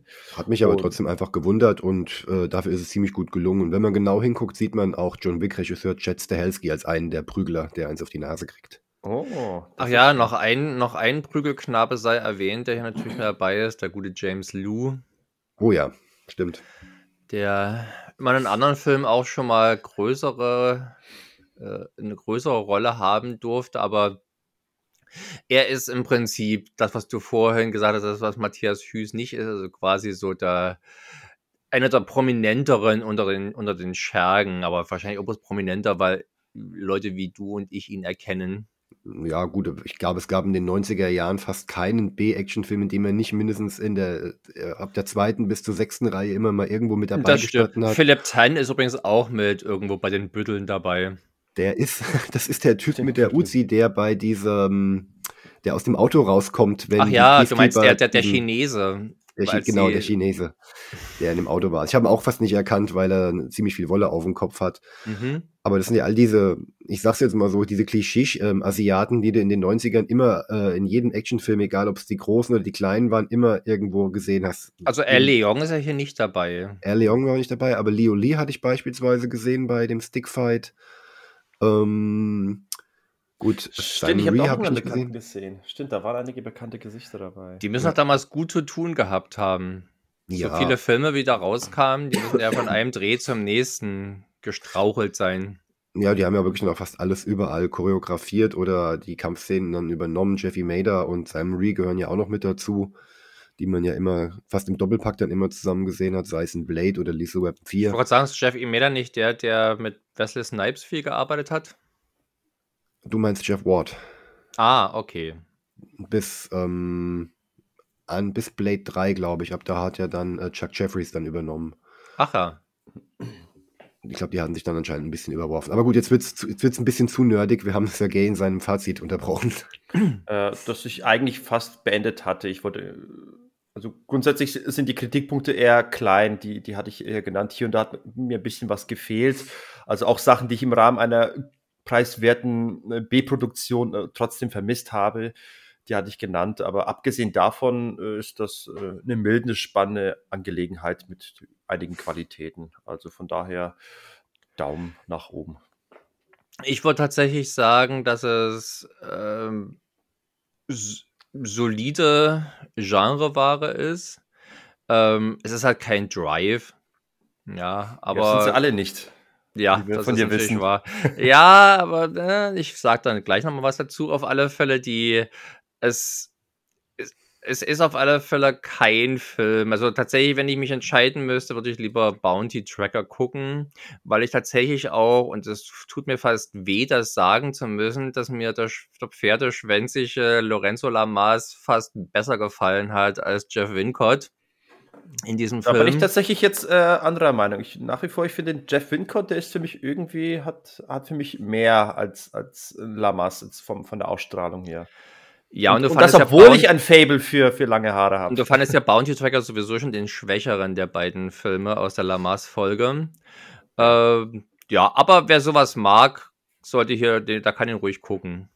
Wer weiß, worauf er sich bei sowas einlässt, der kommt hier schon auf die Kosten. Und die Highlights im, im Wincott-Katalog sind jetzt auch nicht so groß. Also ich würde ihn jetzt auf alle Fälle dem solchen Sachen wie ugh, Human Killing, nee, Killing Machine, Mm, oder so. Da glaube ich auch gar nicht mal sein schlechtester ist. Nee, der ist einfach nur ein bisschen öde. Äh, problematisch wird es bei Jungle Law Ja, beispielsweise. genau. Oder, Ja, was war gerade diese Damien Lee ja. äh, K- Also, Kracher. Kracher in Anführungsstrichen. Äh, oder auch natürlich Universal Soldier 3, nee, 2 und 3 sind das, Ja, glaube ich. Stimmt, der hat in solchen Universal Soldier äh, parallel. Ja, er ist Den- Van Damme. Er ist der Devereux. Nee, genau. er, spielt, er spielt seinen Bruder. Ähm, Die Van Damme-Rolle bitte von hier, von wie heißt er? Ach ja, von Scott Battaglia. Nee, Matt Battaglia. Matt, Matt Battaglia, genau. Stimmt, ja. Den da, Film wollten wir uns mal ein andermal widmen, weil das ist für mich Unbedingt. auch noch irgendwie ein, ein Also da lade ich mich nicht ein, danke. ähm, Mensch, Okay. nicht nur die Sonnenscheinfolgen mitnehmen, auch mal zum Regen hier vorbeikommen. Ja, ich versuche schon seit langem, den, den, den Martin auch mal für was zu begeistern, worauf er überhaupt keinen Bock hat. Aber ja, diese komischen russischen Nicht-Action-Gangsterfilme. durch.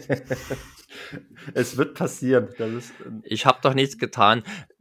Es wäre schön, wenn unsere, wenn unsere Hörer sich melden das- würden. es- ich glaube, es wird Zeit, dass ihr Patreon einrichtet. Dafür ist es dann gemacht, als Bonus. Genau. wir werden es demnächst machen, wenn wir die äh, 100.000 User knacken in ein, zwei Wochen. Dann werde ich damit anfangen. Sei mal nicht so pessimistisch, dass es noch so lange dauern wird. Kommen wir also zum nächsten Film. Darf ich also kein Fazit nennen? Doch, Ach so, Entschuldigung, äh, natürlich, das ist wie unhöflich. Verzeih uns, Markus. Wir wollten deine Stimme schon, Markus. Aber man hat es doch schon, hat's doch schon rausgehört, dass ich für Ja. den durchaus ein kleines Fable habe, dass ich den mag. Ich mag die Choreografie von Pruitt. Ich sehe, ich mag Wincott in so einer Art von Rolle. Er ist da, er ist einfach gut besetzt für das, was er hier sein soll. Ich glaube, ich hätte hier so ein, so ein, so ein, so ein Prinz Charming an der Lorenzo Lamas in der Hauptrolle gar nicht haben wollen. Ich finde, das Hemdsärmelige passt zu allem drum und dran. Die Action sitzt. Die Handlung finde ich mit dieser Kampfsekte angenehm erfrischend, obwohl es, Mhm. wie du schon, schon, schon gesagt hast, ähm, eigentlich nichts anderes ist, aber es ist genau dieser, dieser Farbtupfer mehr, den andere Genrevertreter einfach eben nicht machen. Und schon hat er so einen kleinen besonderen Wert. Er ist sauber produziert, auch wenn natürlich nicht sonderlich billig, macht aber das Beste aus seinen geringen Möglichkeiten, auch wenn es eingeschränkt ist. Wir haben es gerade mit dem Endkampf beschrieben. Ich meine, du hast nur dieses Häuschen, aber sie nutzen es. Sie, sie prügeln sich durch das ganze Treppenhaus bis oben hin, nutzen jeden Winkel, den sie da zur Verfügung hatten. Und ähm, ja, dadurch ist Abwechslung gegeben. Wir haben ja vorher schon diesen Vorschau-Down, wo Karen Shepard sich mit ein paar Henchmen prügelt. Die, die, so zur Qualität der Kämpfe habe ich mich ja schon geäußert. Dann kriegst du Jeff Winkett, der hier gegen James Lou nochmal antritt. Ist auch ein netter kleiner Kampf. Hättest du den nochmal verdoppelt in der Länge, hätte das auch Showdown-Qualitäten gehabt. Mhm. Das, nee, der Film weiß, die wussten wirklich genau, was sie haben, also welche Möglichkeiten sie haben und was sie und welche Gruppe von Zuschauern sie bedienen wollten. Und das ist halt wirklich on Punkt. Und daher hat er bei mir einen besonderen Platz im Herzen. Aber es gab noch eine andere Klitsche, die ganz genau wusste, welche ähm, Zuschauer sie bedient. Mm. Und ähm, ja, die haben sich auch mal der Künste von Jeff Winkett bedient. Sergej, in welchem Film geht's? Es ist Zeit für eine Nachtprogramm-Entjungferung.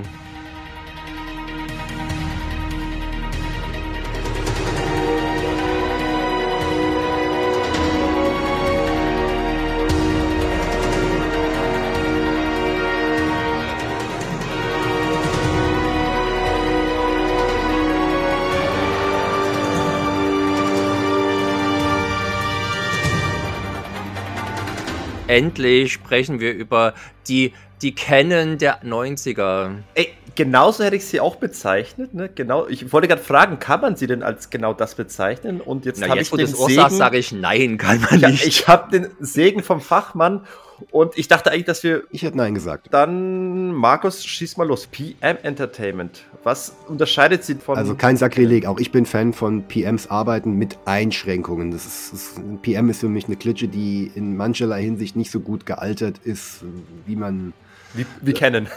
wie, wie, ja genau, wie kennen, kann man so sagen. Sie sind nicht so sehr für mich das Kennen, weil PM äh, relativ klein gedacht haben. Sie haben niemals größer, haben nie versucht, ihre Filme größer zu machen, haben nie versucht, glaube ich, in den Kinomarkt zu gehen. Also zumindest ist mir da jetzt nichts bekannt. Ich konnte nichts ähm, To the ermitteln. Limit lief hier im Kino. Ja, das hat aber andere Gründe gehabt. Ähm, Hat halt zwei Ausbuchtungen nach vorne, dieser Grund. ja, genau. Und sehen die aus und, wie die Hupen von Anna Nicole Smith? Genau, Anna hatte ja eine gewisse Popularität hier in Deutschland.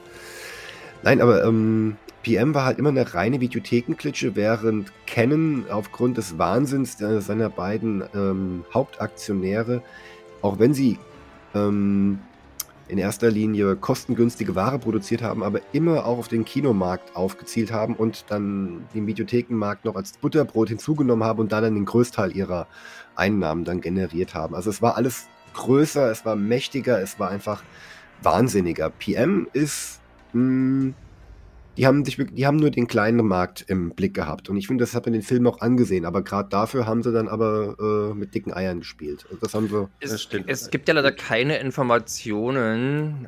Lass mal, ich habe keine Informationen gefunden, was für Budgets hinter diesen Filmen stecken. Ich bis heute erschreckend, dass es da wenig im Internet gibt, dass man ja. über die nach kann. Also es sind halt diese Firmen, ähnlich auch wie Canon, die, also Canon war keine Aktiengesellschaft, glaube ich, sondern es war quasi ein Privatbesitz der Beten. Ja, ich habe Und äh, ich glaube, bei PM Entertainment war das ähnlich. Also sprich, dadurch waren die auch nie gezwungen, ihre Geschäftsdaten irgendwie öffentlich zu machen. Hm. Und ich glaube aber tatsächlich einfach, und die relativ kurze Zeit, in der PM Entertainment so richtig fette B-Action-Filme gemacht hat, ist, denke ich mal, vielleicht auch ein Indiz und dass sie darauf nämlich pleite gegangen sind, dass sie doch mit den Budgets übertrieben haben. Und ich denke mal, das kann man auch bei dem Film, den wir jetzt besprechen, nämlich Last, einer der vielen Last Man Standings. Äh, wir nehmen den von 95. Und da muss man schon dazu sagen, das sind zwischen Mission of Justice und, und Last Man Standing, wo nur drei Jahre dazwischen liegen, liegen aber tatsächlich sechs Filme, in denen Jeff Wincott mitgespielt hat. Also naja. Äh, auch beeindruckend. Ich nehme an, ihr kennt sie alle. Martial Outlaw, Open Fire, The Killing Machine, No Exit, Street Law und The Donor. Donor. Da sind ja schon mal drei Krampen dabei, mindestens. Mm.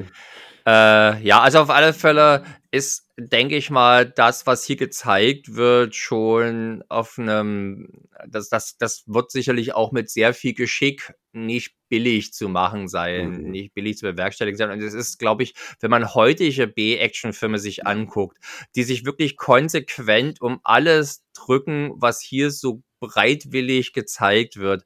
Explosionen, Verfolgungsjagden, Szenen in der Öffentlichkeit, wo Menschen unterwegs sind und so weiter und so fort. Das gibt's hier in Hülle und Fülle zu sehen. Es gibt Verfolgungsjagden auf belebten Straßen, teilweise geht durch den Gegenverkehr äh, und so weiter und so fort. Häufig auch fast schon dekadent angerichtet. Und ich glaube tatsächlich einfach, dass das, äh, hätte man da einen Kino-Release angepeilt, dann hätte man natürlich vermutlich noch irgendjemanden engagieren müssen, der kinotauglich ist, weil das ist Jeff Wincott, ob berechtigt oder unberechtigt, sei mal dahingestellt, nicht. Ähm, also irgendeinen kräftigen Namen hätte man vielleicht noch gebraucht. Michael weil Wincott. es gehen ja auch diese, diese Filme gingen ja auch besser in die Bibliothek, wenn die mal vorher im Kino gewesen sind. Also das hat, was war nochmal ein enormer Zugfaktor. Mhm und äh, ja, es war ja letztendlich eine Phase von drei Jahren, wo die mal so richtig das Sau rausgelassen haben. Na, also 95 ich nenn's, Phase 3, begann ja. das und 98 war es dann schon fast wieder vorbei. Hm. Als 99 zum Beispiel Running Red rauskam von äh, mit mit mit Jeff, Jeff Speakman, da war die fetteste Action-Szene schon aus äh, Red Heat geklaut. Mhm. Ja. Obwohl sogar, du meinst eins zu eins? Hier, einfach entnommen. Die Busverfolgungsjagd aus Red Heat hat man da einfach eingefügt. Ach du Scheiße. Das ist schon ein bisschen. Und zu dem Zeitpunkt wusste ich das nicht, dass es von Red Heat ist. War, ich war den, von dem PM Entertainment Logo und dem Versprechen, was damit einherging, derart geprägt, dass, es, dass ich dachte, na klar, ist das hier echt gedreht für diesen Film, aber war es nicht. Hier bei äh, Last Man Standing ist alles, soweit man das sagen kann, für diesen Film gedreht. Nein. Nicht? Nein. Nein. Aber Action ja. Action ja komplett. Es ist, es ist wirklich nur eine Minimalszene, aber es ist eine dabei und das hat. Die äh, Sexszene? Nein, nein. PM Entertainment hat komischerweise anscheinend irgendwo von irgendeinem Schnitttisch oder von irgendeinem Schnittboden eine Szene rausgeknaut aus ähm, True Romance. Aha. Es ist, es ist Quatsch, es ist absoluter Quatsch. Wenn, ähm, das ist eine Szene, wo drei äh, Polizeiautos in der Auffahrt hochfahren. Mhm. Die ist aber aus True Romance, aus dem Finale, nachdem äh, die, wo sich da fünf verschiedene Parteien gegenseitig über den Haufen ballern. Mhm. Ich meine, das Finale von True Romance muss man, glaube ich, keinem erklären. Um, ähm, und diese Szene hat PM Entertainment, glaube ich, drei oder vier Mal verwertet. Einmal hier ist sie am Anfang zu sehen, nach der Schießerei im Hotel. Die ist bei Cybertracker einmal zu sehen und ich meine in einem der späteren TV-Katastrophenfilme, die sie noch gemacht haben, Epicenter ja, oder so. Epicenter vielleicht, ja. Ja, aber da, gut, da ist ja auch die komplette Cable-Car-Verfolgungsjagd aus dem Metro ähm, ja. enthalten. Mir war gar nicht klar, dass True Romance quasi die, die, die, denselben Ruf hat wie Iron Eagle, der für viele. Nee, ist ja eine deutlich kürzere Szene. Es ist ja wirklich nur so ein Bit-Part, aber da ich in meiner Jugend äh, den Trailer von True Romance, glaube ich, hunderte Mal gesehen hatte, weil der auf einer dieser Videokassetten, die bei der Cinema mal beigelegt, war, äh, beigelegt waren, wo man die Trailer des nächsten halben Jahres sich angucken konnte, kannte ich den in- und auswendig und den Film auch damals sehr oft gesehen, daher kenne ich diese Szene und ich erkenne sie auch sofort, wenn sie wiederverwendet wird. Und, Ach so. und da bin ich sofort wieder drüber gestolpert, als ich die am Anfang ähm, hier bei Last Man Standing gesehen habe. Aber es ist auch wirklich tatsächlich die einzige. Der Rest ist alles ähm, handgemacht und hausgemacht. Ja, und äh, als Regisseur ist der Meister, der Besitzer, der Chef quasi selbst, einer der zwei Chefs. Das, das M in PM führt hier Regie, Joseph Mary. Da siehst du halt, an welchen Ecken da gespart wurde. Woran sieht man das? Also, dass man sich keinen ähm, äh, Regisseur von außerhalb genommen hat. Ich denke mal, man kann das Geld ein bisschen einsparen, ähm, dass man dann lieber woanders reingepumpt hat. Das stimmt, aber zum Beispiel. Ich meine jetzt, ich meine nicht seine Fähigkeiten als Regisseur. Nee, nee, Also das, ja, also das, äh, trotzdem nicht auch. ich würde mal sagen, man hat ja Menachem Golan bei Over the Top auch selber Regie geführt und bei Delta Force. Und ich weiß nicht, wie viel Geld sie dabei gespart haben. Hm, keine Aber Ahnung, die, ich hatte ja zum Beispiel letzthin, nachdem wir uns, also nachdem wir, im Vorfeld von Cracker Jack oder der, der Thomas Ian Griffith äh, Folge, habe ich dann doch mal Cracker Jack 3 gesehen, der ja vom, auch vom Chef des Hauses, Lloyd Simandl, Mandel. selber inszeniert wurde. Und mein lieber Scholli, was für eine Scheiße. und wie inkompetent alles inszeniert ist. Und Dem Joseph verweigere ich mich bis heute. Und Joseph Mary ist halt tatsächlich, würde ich mal sagen, eine Instanz, wenn es um 90er Jahre Actiongülle geht und aus gutem Grund. Äh, da hat, da versteht sein Handwerk. Wobei ich behaupte, dass äh, wenn Pepin oder Mary äh, oder Pepin oder Mary die Regie übernommen haben, Pepin. Pepin, Pepin, Richard Pepin. Richard Pepin, wie der Connoisseur sagt. Ähm, ich glaube, also das ist, das ist nur eine Vermutung. Äh, seine Regieleistung beruht, glaube ich, eher auf den Verbindungsszenen und nicht auf dem Hauptaugenmerk. Ich glaube, da haben sie dann äh, Barbara Satos und äh, Cole McKay dann die Kamera in die Hand gedrückt und gesagt, so, macht mal, wir kümmern uns um alles, was drumherum passiert. Die sehen ja aber trotzdem äh, nach aus einem Guss aus und Spiro Rasato hat ja zum Beispiel auch, glaube ich, bloß bei acht Filmen dort die äh, Second Unit Regie und Stunt-Koordination übernommen. Die anderen Filme der Zeit sehen aber nicht groß anders aus. Also letztendlich schaffen es die beiden Regisseure und ich würde sagen, der gute Joseph Mary noch ein bisschen besser als Richard Mhm. Pepin, äh, das Ganze zusammenzuhalten. Und man darf ja auch nicht vergessen, dass Joseph Mary hier äh, auch das Drehbuch geschrieben hat, was ich tatsächlich im Zusammenhang bei vielen Action-Gülle-Filmen ist das jetzt eigentlich keine besondere Erwähnung wert, aber fand ich hier durchaus auch was, worüber man zumindest, was man zumindest mal kurz ansprechen kann, dass es, und zwar positiv. Das wäre doch ein guter Zeitpunkt, äh, dass du eine Kurzform Genau. des Drehbuchs mal vorliest. Worum geht's denn eigentlich?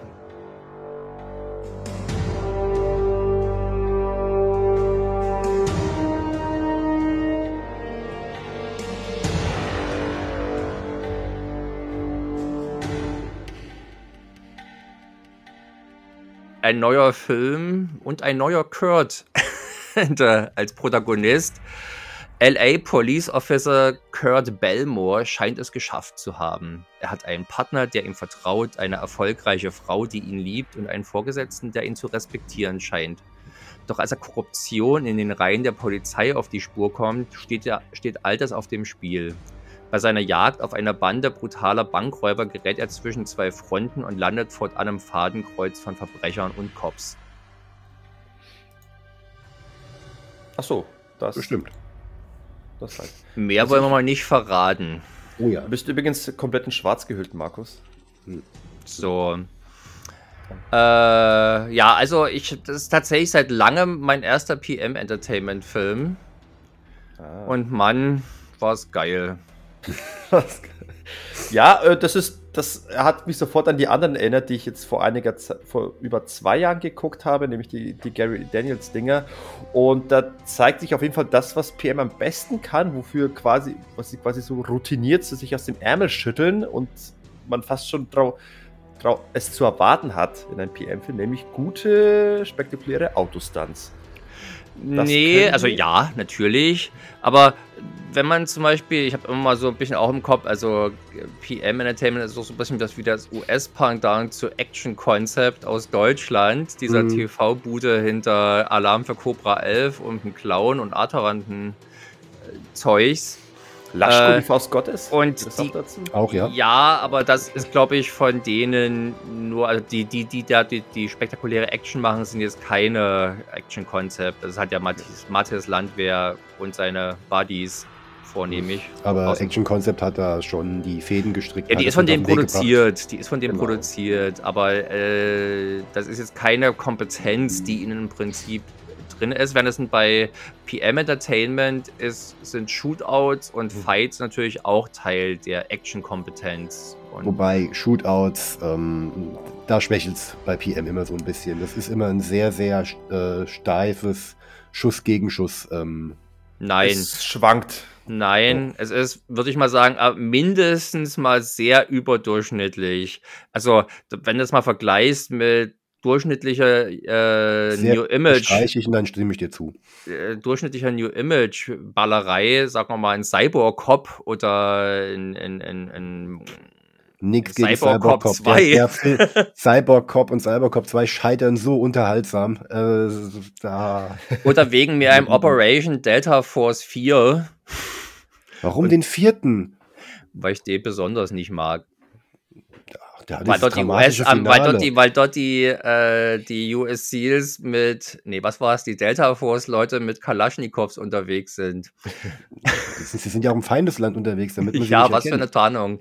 Nein, ja. also ich finde schon, und auch gerade hier im Falle von Last Man Standing sind die Shootouts schon ja, tatsächlich ziemlich geil. Hier, hier ist es deutlich Mit ordentlichen John Woo-Touch. Was zurzeit passt, ja. Wobei ich mich bei der Schießerei am Anfang auch wieder sehr, eigentlich eher an äh, True Romance erinnert gefühlt hat und weniger an. Aber ähm, True Romance hat doch auch einen totalen John Woo-Touch. Also ich meine, der zitiert ja nun tatsächlich buchstäblich äh, A Better Tomorrow 2. Also er guckt, guckt sich es nämlich an. Also ja, ja, aber da äh, liegt dann doch sehr viel Tony Scott Schleier, äh, Schleier drüber, dass es mir nicht so intensiv aufgefallen ist. Und hier diese Weichzeichner-Optik von Last Man Standing, diese farbenfrohe Optik, die passt dann doch mehr zu Scott und deswegen fühlte ich mich eher an Gut, das auf alle Fälle. Mich hat es tatsächlich im Zweifel eher an Miami Vice erinnert. Auch der Anzug unseres Helden in ja. Quittegelb. Ah, diese, dieses Sakko. sehr, sehr stylisch. Äh, kein Sakko der 90er steht auch nur irgendwem.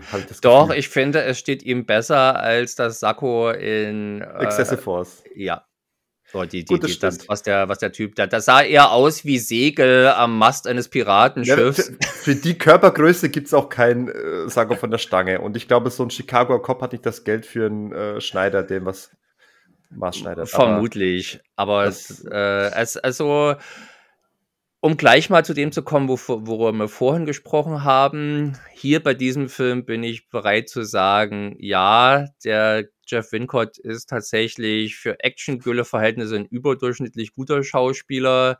Gerade da wir auch relativ schnell ja mit einem in, vergleichsweise intimen Gespräch zwischen dem Überraschungsstargast Jonathan äh, Banks. Banks. Mhm. Jonathan ja. Banks. Ey, da, da habe ich geguckt, woher kenne ich denn den Mensch? Den? der natürlich auch super spielt. Also vielleicht wirkt es auch bloß deswegen so erstaunlich, weil man es jetzt in so einem Kontext einfach nicht erwarten würde. Na? Mhm. Aber es war wirklich ein schönes Gespräch, gut geschrieben, gut gespielt. Auch tatsächlich das, äh, wie, wie, wie Jeff Wincott auf das, was äh, sein Partner mhm. Doc gehießen, äh, reagiert, alles wunderbar. Ich war tatsächlich sehr traurig, hatte, hatte ich vergessen gehabt, dass da der Doc schon recht schnell aus dem Spiel genommen wird. Und ja. weil ich diese, diese Dynamik hatte ich sehr genossen, ja. auch schon wieder eingeführt wird. Also das ist tatsächlich äh, auf einer anderen Ebene in Sachen Produktion und auch Inszenierung. Als, als der Vorgänger, als der Film, über den wir eben gesprochen haben. Also für mich war der Film ein sehr, sehr, sehr widerspenstiges Erlebnis. Also ich, ich habe selten bei einem Film so oft irgendwie unerwartet hohe Qualität und unerwartet äh, niedrige Qualität so zusammenkommen sehen. Also du hast schon erwähnt, die Jonathan Banks sehr gute Rolle. Die, diesen Monolog, den er hält über seine Backstory, fand ich sehr schreiberisches Drehbuch Gold. Wobei, ich, wobei ich mich ganz kurz bevor ich sagen, ich störe mich trotzdem an der Szene, ich will es nicht kaputt machen, weil sie ist, ich finde sie genauso wie sehr unterhaltsam, aber du kannst mir nicht erzählen, dass die beiden, die ja angeblich schon so lange Partner sind, dass er ihm da zum ersten Mal von seiner Ex-Frau ja. erzählt. Wie, wie lange sollen sie denn Partner sein dann? Also schon eine Weile schon. Okay, ist ja der beste Freund doch, angeblich. Das eine, ist doch eine Geschichte, die im Prinzip eigentlich wehtut und peinlich ist. Die haut man jetzt nicht einfach raus. Er haut es eben raus, weil es jetzt einen Grund gibt. Ja. Aber Markus, die Frage habe ich mir tatsächlich auch gestellt später, als dann Jeff Wincott mit seiner Ehefrau da vor dem, äh, da diesen Platz ist, äh, an dem Outback und äh, sie mhm. Dosen schießen soll an den Auto, da meinte auch die Frau, ja, hier bin ich früher mit, mit meinem Vater hingegangen zum Dosenschießen. Das erzählst du deinem Ehemann zum ersten Mal jetzt oder wie? Mhm. Also, wir sollten das äh, äh, ja, wenn gut geschrieben auch Logik und Plausibilität mit beinhalten muss und nicht nur lustige Dialoge und Nein, ja, also, da gebe ich, ja, da, und ich bin bereit, ich bin eigentlich durchaus geneigt, äh, dem zuzustimmen. Dann ist das eher holprig, dann holpert aber verdammt viel in diesem Film, ja. weil nee, die, also, die Autos, die bei der, bei der Verfolgungsjagd dann ferngezündet explodieren, weil offenbar die Verfolgten schon genau wussten, dass es hier lang geht und deswegen dort die Autos präpariert haben. Oder auch die Holzhütte in dem besagten Landsitz da, bei diesem Abstecher, die dann auch plötzlich explodiert. Ich habe es mir mehrfach angeguckt, ich weiß nicht so ganz, warum die explodiert. Die Dialoge oder das Drehbuch ist eher im Kleinen raffiniert, im großen Ganzen ist es, sagen wir mal, eher grobschlächtig und löchrig. Der Film wagt sogar so ein bisschen Systemkritik, indem man so ein bisschen auf das Justizsystem äh, eindrischt, dass ja ein guter Anwalt auch den größten Mörder als Held dastehen lassen kann. Du bist immer ja sehr schnell bereit, solche Plattitüden als gesellschaftskritisch zu interpretieren. Naja, viele Filme machen da gar nichts und dann fällt sowas eben auf. Das ist zumindest hm. positiv aufgefallen neben den hm. anderen Szenen, die ich äh, durchaus positiv. Es ist bla bla. Ich vermisse da gar, ich will in so einem Film keine Gesellschaftskritik. Na, es ist, es ist näher kurz eine, eine Randnotiz und äh, die nehme ich dann so mit auf. Also nicht im Sinne von, oh, gut, dass es mal einer sagt, äh, dafür ist es dann zu wenig, aber ich nehme das, ich, mir fällt dann sowas dann tatsächlich positiv auf. Also auf alle Fälle der, ich finde dieser frühe Dialog zwischen äh, Kurt und dem Doc ist schon schauspielerisch das Highlight des Ganzen, mhm. aber es bewegt sich auch fürderhin auf sehr ordentlichem Niveau. Also beispielsweise auch der eigentliche Oberschurke namens und mit dem Namen, mit dem man natürlich eine respektable Karriere nicht zu haben war, Snake Underwood, gespielt von Jonathan Fuller. Der ist eigentlich, man denkt zuerst, Mann, was für eine Lachfigur, weil er so eine relativ auffällige Frisur hat. Wir müssen doch drauf zu sprechen kommen. Ähm, weiß nicht, ob das echt ist oder Perücke, aber unter dieser Frisur ist eigentlich auch jemand, der sein Handwerk versteht, schauspielerisch ja, ja. Auch und den fand eine recht gut. charismatische Bösewicht-Rolle rüberbringt. Ja, auch vor allem, wie er dann ist er seinen, diesen, diesen Greasewood, den, also diesen korrupten Polizisten dann erstmal in seine Villa zur Sau macht und ihm so ganz klar zeigt, wo er hier gerade, auf welchem Platz er steht. Das fand ich. Äh, du meinst Seagrove. Seagrove. Genau. Daniel Seagrove, ja. Also, die, also, auch der Darsteller war sehr gut. ja, auch, auch, der Chef zum Beispiel, wenn dann äh, gleich nach dieser Szene, wo der, äh, wo der Doc äh, erschossen wird, wenn er ihm dann ins Gewissen redet, wir haben immer gesagt, ein Cop legt seine Waffe nicht hin, bla bla bla bla bla, und das kommt mehr, mehrfach hintereinander, aber auf eine sehr glaubwürdige Art und das Weise. Das hat er mit viel Nachdruck gesagt und sehr überzeugend. In dem Moment habe ich auch nicht geglaubt, dass er tatsächlich auch einer der Drahtzieher ist, Spoiler. Und auch gut schauspiel die, die Frau von Jeff Wincott in dem Film, auch, auch die, finde ich, hat äh, sehr gut äh, in den emotionalen Szenen äh, gespielt. Also, die mag ich eigentlich nicht. Äh, ich glaube, die hat die auch bei Jillian McWhirter. Ja, ich glaube, die hat auch bei Rage mitgespielt. Und da war sie, glaube ich, die Frau von Gary Daniels. Kann das sein? Gut, da muss ich schauen. Und die äh, hat häufig, also von all ihren Rollen, die, in denen ich sie gesehen habe, ist sie mir hier am liebsten. Nichtsdestotrotz finde ich sie zum Beispiel nicht gerade sonderlich sexy und die Tatsache, dass sehr schnell nach dem ersten Kennenlernen wir eine sehr ausgedehnte Sexszene erleben dürfen. Moment, kennenlernen? Die, als, als Zuschauer als Zuschauer. So, so. Wir lernen sie kennen. Wir lernen sie kennen. Nicht, ja. der, nicht der Held, dessen Frau sie ja ist. Äh, und das ist halt, das ist eine typische 90er Jahre Action-Gülle-Sex-Szene, wie ich sie aber mal so gar nicht mag. Soft-Erotik auf Vox nachts. Da Ja, puff genau. ich einen Sorte. Also da habe ich mich wieder sehr an Viper erinnert gefühlt mit Lammers, mit seinen beiden. I- Aber die hier ist, glaube ich, noch eine Runde steifer und ist ein bisschen weniger, we ja. Und Das weniger sinnlich, wenn man das mal überhaupt nennen, so äh, nennen Ich glaube, die ist sogar um mehr Sinnlichkeit bemüht. Durch die, die wollen wirklich mehr die, die Romantik äh, bei so einer Sexszene ausarbeiten. Mit dieser Musik. Und später hätte, hätten sie es in dieser Holzhütte gemacht, dann wäre, dann da hätte ich da vielleicht noch eher mit leben können, aber wir kennen die halt noch gar nicht und Du stehst auf Heusex offenbar. Nee, ich mag's halt nur nicht. Wie gesagt, das wäre vielleicht auch noch was anderes. Es mag sein, dass ich einfach da, dass ich da durchaus auch heuchlerisch bin. Wenn ich die einfach geiler gefunden hätte, hätte ich vielleicht auch schneller Ja und Amen gesagt, aber so habe ich da zumindest wenig emotionale Bindung zu dieser Szene und hätte mir gewünscht, das wäre mi- mindestens mal kürzer ausgefallen oder sie hätten sich es ganz gespart.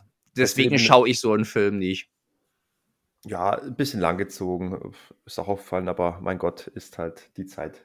Kann man akzeptieren. Kommen wir doch dann lieber zu den, zu den Action-Szenen. Jetzt haben wir die positiven Sachen genannt und kommen noch zur letzten positiven Sache.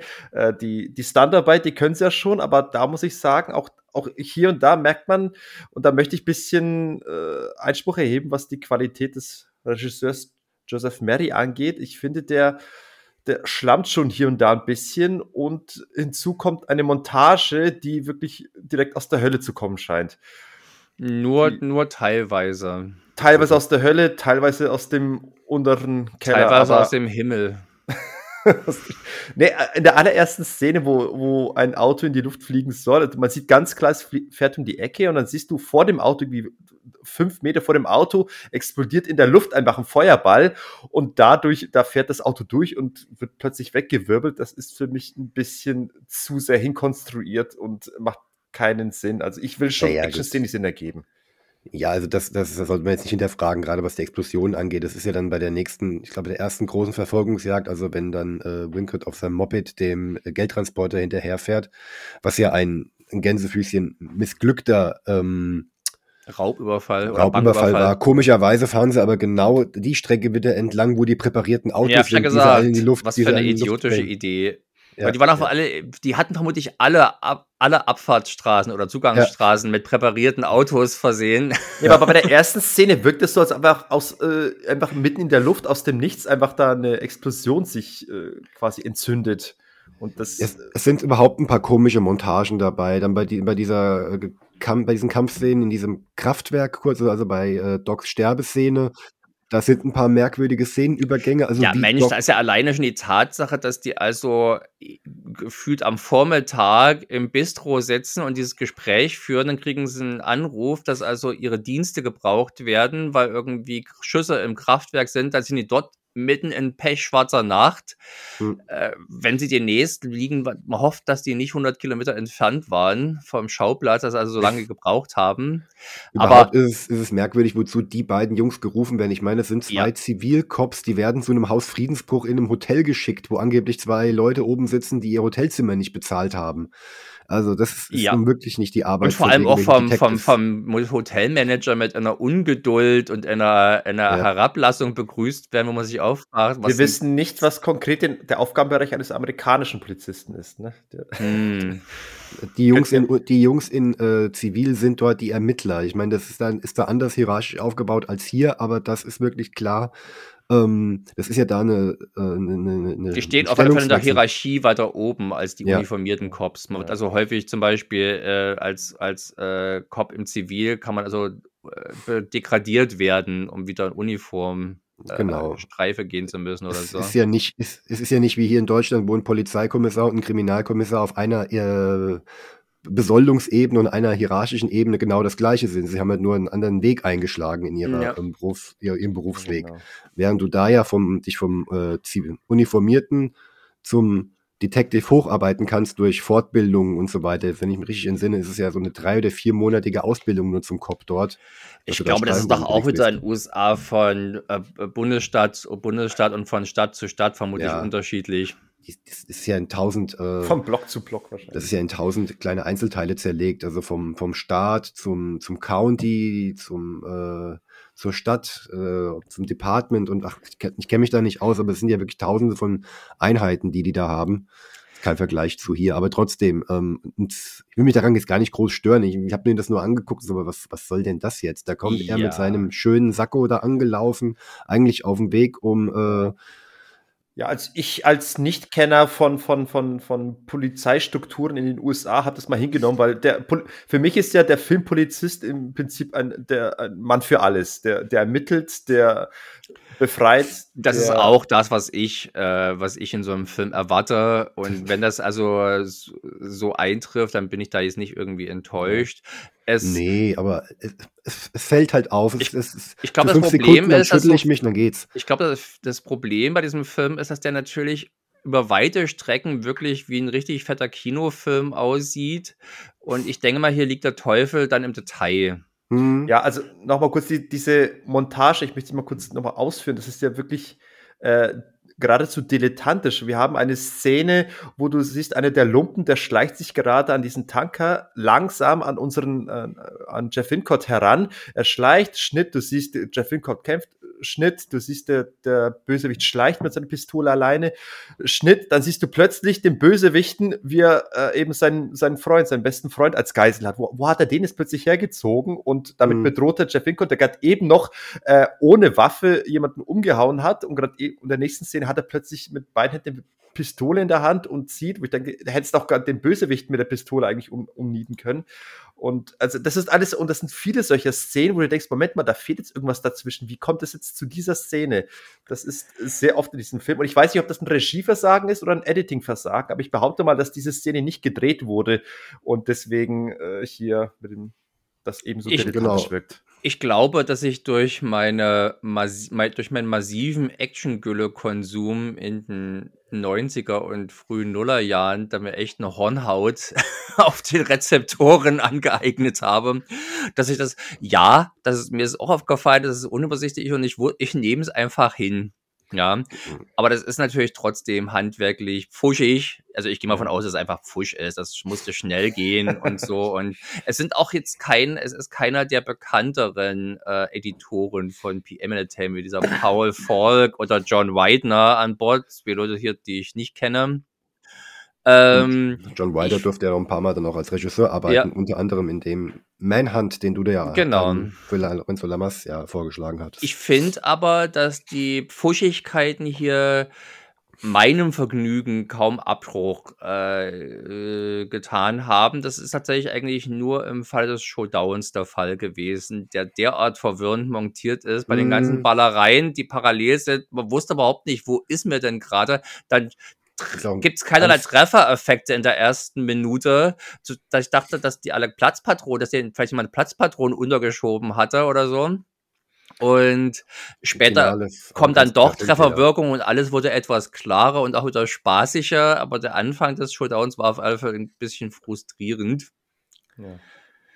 Die Patronen, die Wirkung der Patronen schwankt offenbar in dem Film. In der Tat, das tut sie sehr häufig. Also man merkt schon, dass hier sehr häufig ein Augenmerk drauf gelegt wurde. Auf der, anderen, auf der anderen Seite hat man dann offenbar auch keinen Bock mehr gehabt, wenn es dann schon mal in der Kiste war, jetzt nochmal extra die Kamera anzuschmeißen, um noch ein paar Treffersachen extra zu drehen. Ähm, da merkt, da merkt man es dann halt. Die Postproduktion, gehe ich mal aus bei diesen Filmen, musste auch sehr schnell gehen. Und da ist natürlich die Sache, da hätte man, hätte man da noch ein bisschen Zeit reingesteckt, hätte das vermutlich tatsächlich ein, ein richtig geiler Actionfilm werden können, den man auch ohne Probleme normalen Leuten, die jetzt bloß mit Kino-Action vertraut sind, äh, akzeptiert werden könnte. Eben, also die Produktionsstandards von PM leicht veredelt und dann von jemandem, der vielleicht wirklich Wert legt auf, auf sinnvolle Szenenübergänge, dann ist das eigentlich ein guter Action. Aber ich finde das eigentlich bei New Image aus der Periode deutlich dramatischer, diese Pfuscherei. Wenn man sich Filme anguckt wie, ach scheiße, wie hieß denn der mit Billy Zane und äh, Ron Silver äh, in Südafrika gedreht. Ähm, Irgendwas mit Death, glaube ich. Death Zone, kann das sein? mhm, mhm, mhm. Ja. Robert, Downey, Robert Downey Jr. ist ja auch noch mit dabei, wie der da Ach hingekommen ja, ist. genau, war auch habe ich nicht. Den hatte ich, hab ich nicht als erstes erwähnt. Ja, Robert Downey Jr. Billy Zane und Ron Silver. in seiner, in seiner frühen Crack-Phase. ja. Und äh, das ist, das ist eigentlich ein, ein sehr fetter Film in vielerlei Hinsicht, aber funktioniert, ja. Klappert halt trotzdem irgendwie an vielen Ecken und Enden ja, und Ja. fühlt sich deswegen natürlich nicht ganz so episch an. Aber zumindest auch wie bei Mission of Justice schon, hast du hier im Mittelteil auch so das, das, das Highlight der, des Spektakels. Oder Meinst du jetzt die Verfolgungsjagd? die nach dem missglückten Raubüberfall, die Verfolgungsjagd, die dann so ein bisschen Anleihen an den ersten Indiana Jones zeigt, wobei ich mich tatsächlich durch das Setting viel mehr erinnert gefühlt habe an den erst später erschienenen Lethal Weapon 4, wo dann Jeff Mhm. Winkler da eben hängt an, an diesen Ketten und durch die Autobahn geschliffen wird. Äh, das Mhm. war schon ein cooler Shot. Auch Nee, aber Lethal Weapon 3 hattest du ja auch schon die ähm, äh, Geld äh, Verfolgungsjagd und die war von 92, also ah, ne? Mist. Ah, die habe ich jetzt nicht mehr vom Auge. Dann, wo Riggs in Uniform sich hinten dran hängt. ja. Man fragt sich manchmal, ob PM Entertainment damals einfach für zwei Jahre dort irgendwelche Highways, die nicht so viel benutzt wurden, gebucht hat, dass sie Mhm. das ständig gedreht haben.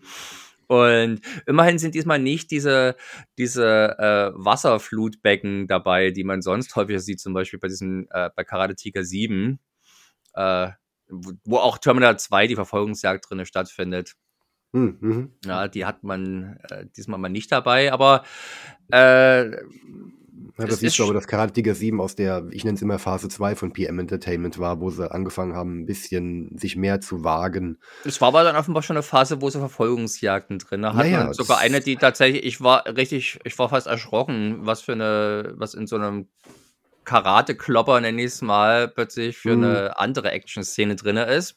Und to be the best. Hm. Äh, Oh. ja, auf alle Fälle ist das hier schon bemerkenswert. Äh, und das ist, ich glaube, der, der Last Man Standing hat schon unter PM-Fans auch den Ruf, einer der besten Filme zu sein. Jo, ich denk mal so wurde nicht mir auch so- verkauft. Nicht zu Unrecht. Ähm, interessant ist, dass die tatsächlich, ich überlege gerade, gibt es einen PM-Entertainment-Film, der tatsächlich, wo der Showdown die spektakulärste Action-Szene ist? Ich habe die so in Erinnerung, dass die alle beim Showdown etwas kleinere Brötchen backen als bei Hm. vorherigen Action-Szenen. Stimmt. So aus dem Kopf jetzt herausgeschüttelt, ähm, kommt, wenn du damit jetzt, spielst du darauf auf Spektakel an, also auf die Materialschlacht, die dann geboten wird, oder in der Länge? Vielleicht beides. Ich glaube, Recoil hat tatsächlich einen recht befriedigenden Showdown. Ja, das ist ja wirklich ein 20, 20-minütiges Dauergekloppe von Ja. Gary Daniels in diesem Fachwerk quasi Aber von der ist schon- Stockwerk zu Stockwerk. Aber der ist schon eher eine Ausnahme. Also das, das hier ist eigentlich schon fast ein ausladender Showdown. Aber es ist, ich habe, wie gesagt, auch gerade, äh, es ist eine Weile her, dass ich äh, PM Entertainment Filme massiv geschaut habe. Deswegen es ist eher ein Gefühl als eine Ja. konkrete Erinnerung. Der von dir genannte, ähm, zu Deutsch Judgment, ich habe den Originaltitel wieder vergessen. Sweeper. Sweeper, der endet ja auch mit einer zehnminütigen Verfolgungsjagd auf einem äh, Ah. Highway draußen und äh, die endet doch dann sogar auch auf dem Doppeldecker, dann springen Ja, sie nur noch auf dem Doppeldecker über. Also da ist da schon auch einiges gegeben.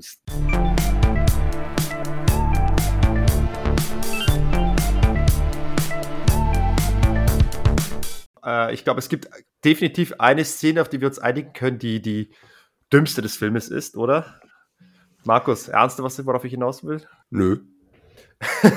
dieser, dieser, äh, dieser glorreiche, dieser Plan zu sagen, so, wir wollen jetzt hier die, die Schergen anlocken, indem wir unseren Herrn Underwood, der mittlerweile tot ist, so, ja. Ah, dessen Leiche platzieren wir einfach hier ins Café und lassen ihn dann mal tot äh, eine Zeitung lesen und damit können wir sagen, schau, da sitzt Das- er und wartet auf euch. Das habe ich wiederum als äh, Auswüchse etwas absurden Humors gesehen, die der Film ja doch hier und da mal Melcher hat. Welche das hat war bestimmt eine Weekend at Bernie's Referenz.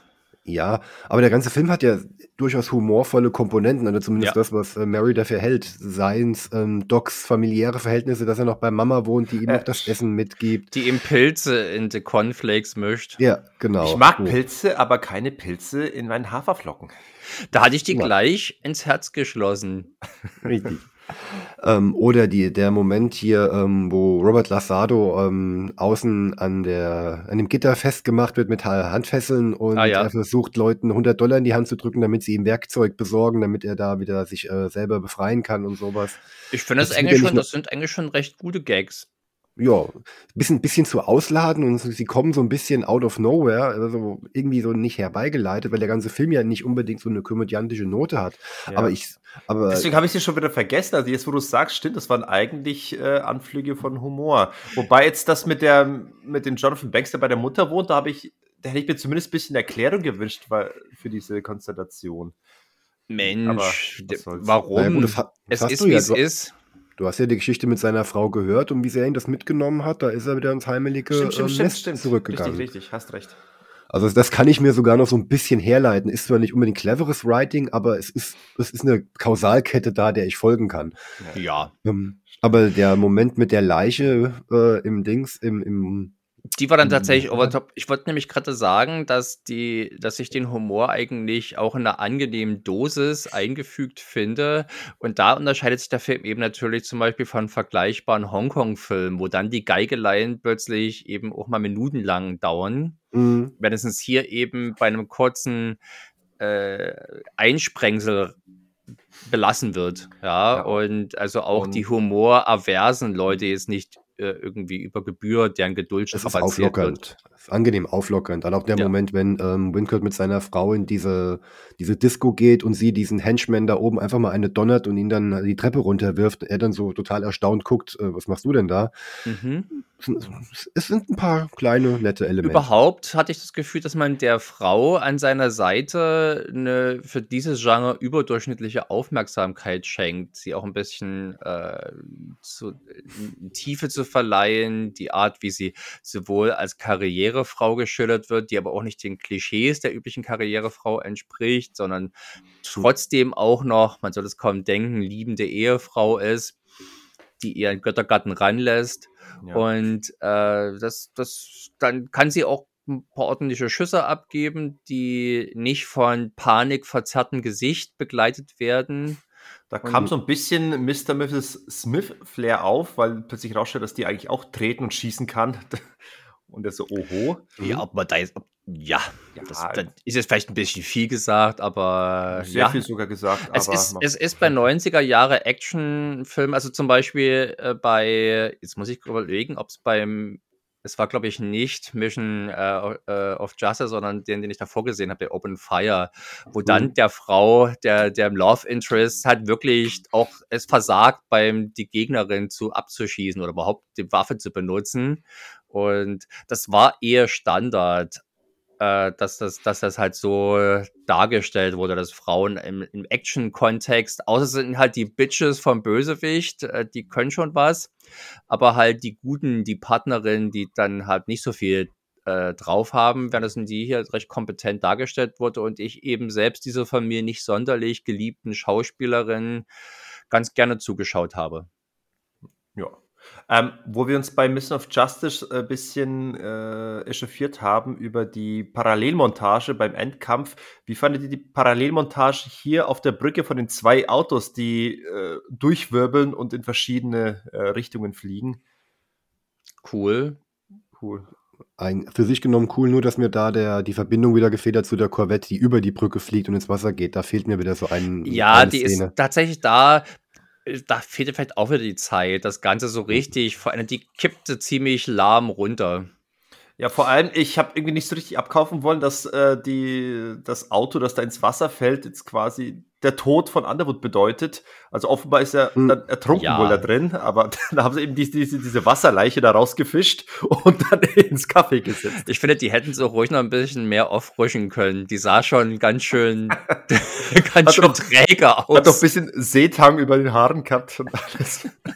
ja, aber also da, warum nicht einfach ein Mensch, also warum hat der Typ schon diese auffällige Frisur, wenn man da nicht einfach jemand anders nehmen kann mit Perücke, um da quasi was, der, der hätte sicherlich überzeugender gewirkt als dieser Typ, der auch so schräg schon vom, vom Stuhl runterfällt fast. Ja. Das ist so eine Szene, hätte ich in so einer Zombie-Komödie noch eher erwartet, aber hier, naja. Gut. Ja, es ließ an der Kompetenz der Beteiligten zweifeln. Das war das, das war doch sogar die, die internen Angelegenheiten, diese Internal Affairs, ne? Mm.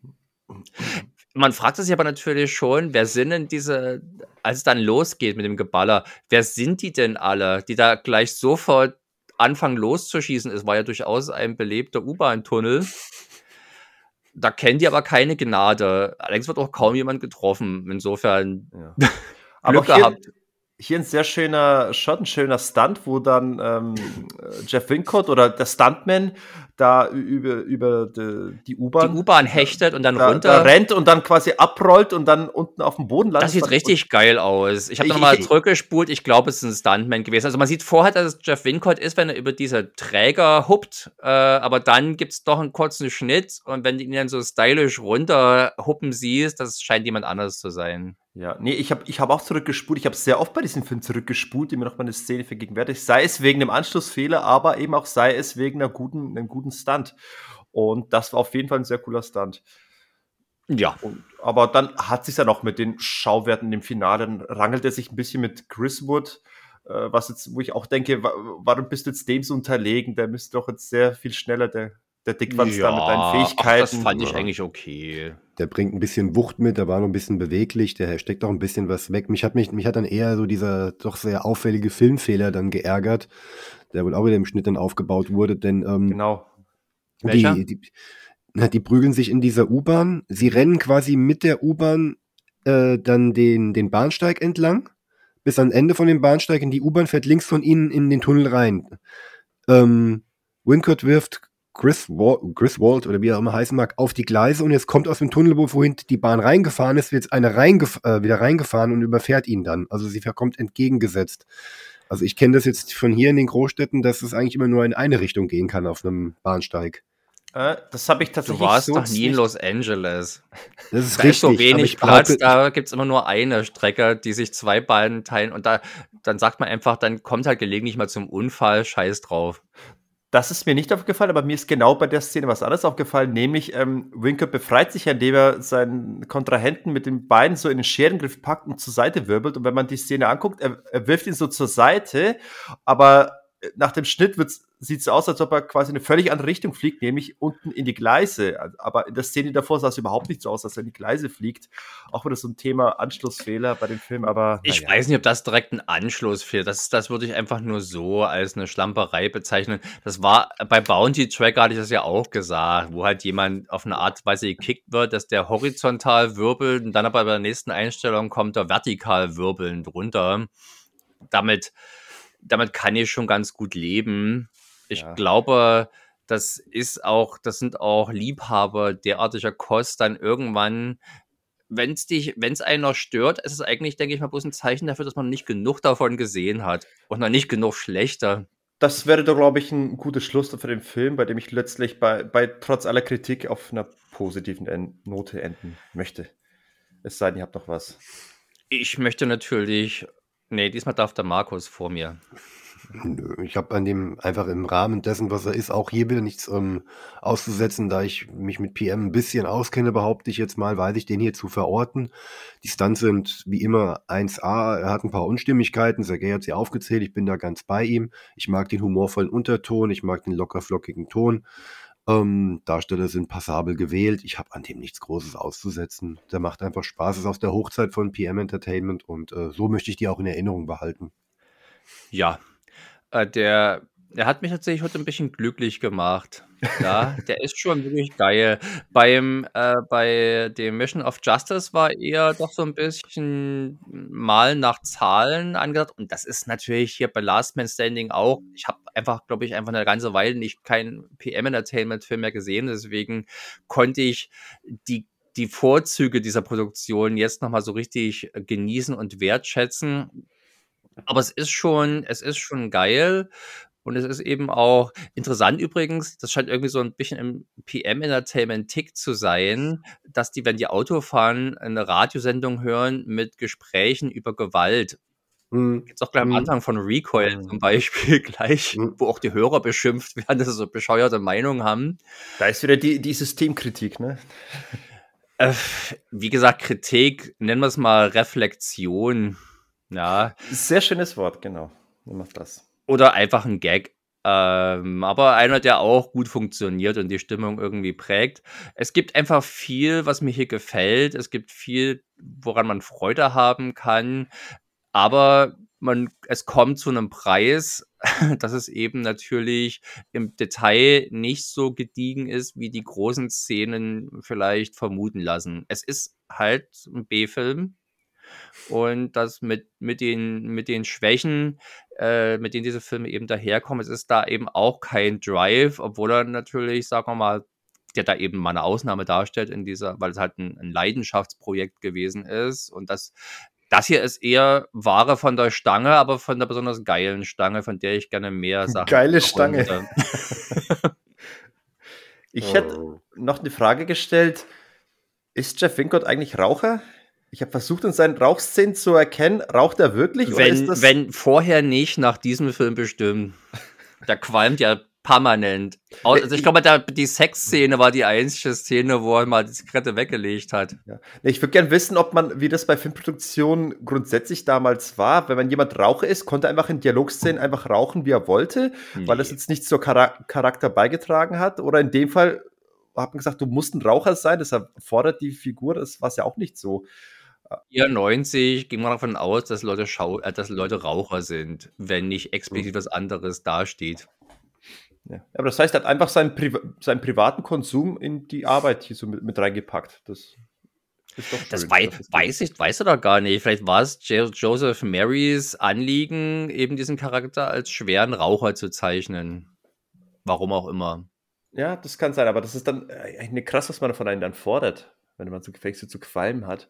Naja. Das, also vielleicht war das einfach auch ein schönes, also wie gesagt, viele Leute haben damals geraucht und äh, es ist schon auffällig viel Rauchen hier, aber ich würde jetzt nicht zu viel reininterpretieren. Vielleicht ist das der Grund, weshalb seine Stimme in, in dem Film deutlich rauer und, und uh, intensiver klingt als eben noch in Mission of Justice. Ja, wenn es so ist, dann, dann ist es ja gut für alle, außer ja, jetzt für seine Lunge.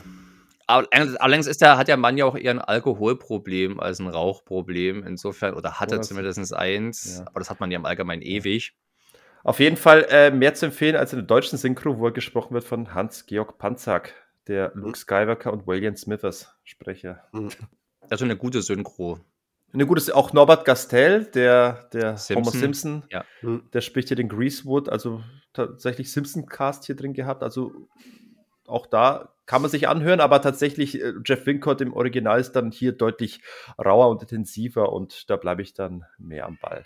Ja, auf alle Fälle. Gut gemacht. Allerdings dann tatsächlich bei den Filmen, die da drauf kamen, das ist, glaube ich, sein einziger PM-Entertainment-Film. Mhm. Äh, und bei späteren Filmen hat er schon wieder deutlich weniger Charisma. Und naja, auch eine dünnere Stimme. Das heißt, Joseph Mary hat ganz schön was aus ihm rausgekitzelt. Genau. Da, das, das hat all die Konzentrationen, die Konzentration in Anspruch genommen, die er dann nicht mehr hatte, um auf Anschlussfehler zu achten. Hm. Danke, Jeff Wincott. Wunderbar. Und äh, damit würde ich sagen, abschließend, ich glaube, ich habe jetzt in dieser Podcast-Runde äh, so ein bisschen die Idee für mich entdeckt, dass wir mal PM noch ein bisschen mehr beleuchten in Zukunft. Vielleicht machen wir wie so, Oliver Harper eine, eine Mini-Doku über PM. Wir werden jetzt uns mal in Recherche wagen und Joseph Mary kontaktieren und vielleicht können wir da mal einiges rausfischen. Wenn es sonst keiner machen will, also es ist ja eine Schande. Das kann ich mir nicht vorstellen. Die müsste man eigentlich auf Englisch machen. Ja. Das, das äh, werden wir irgendwie mal äh, zusammenfriemeln. Da brauchen wir dann noch stimmliche Stunt-Doubles für uns. Weiß nicht, mein Englisch hat einen, hat einen sächsisch-deutschen Einschlag. Wir, wir, wir casten Jeff Wincott und der wird dann für uns die, die Oko einsprechen. Das Stimmt, doch. aber ich werde sagen, rauch vorher mal ein bisschen, damit deine Weiberstimme ein bisschen Tiefe kriegt.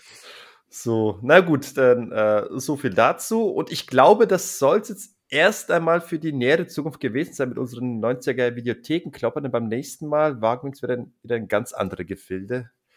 Oder Martin? Das ist auch 90er Jahre. Es ist End 90er, aber ganz woanders. Es wird auch geschossen.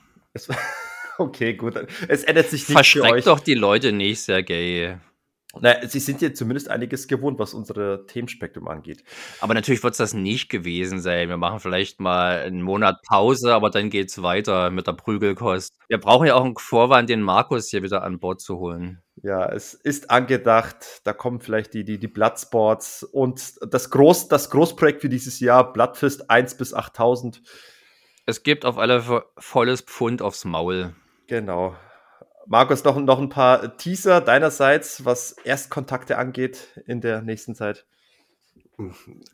da ich jetzt nicht weiß, wann ihr jetzt rauskommt und wenn ich, wenn ich rauskomme, da ich mir dann doch alle Zeit dieser Welt lasse. Aber ich denke mal ungefähr zeitgleich jetzt zu dieser Folge ist bei mir die erste Jubiläumsfolge erschienen, Nummer 10 mit, ähm, ja, dann werden wir uns der äh, Gier nach Tempo in uns äh, hingeben und ein wenig Top Gun besprechen.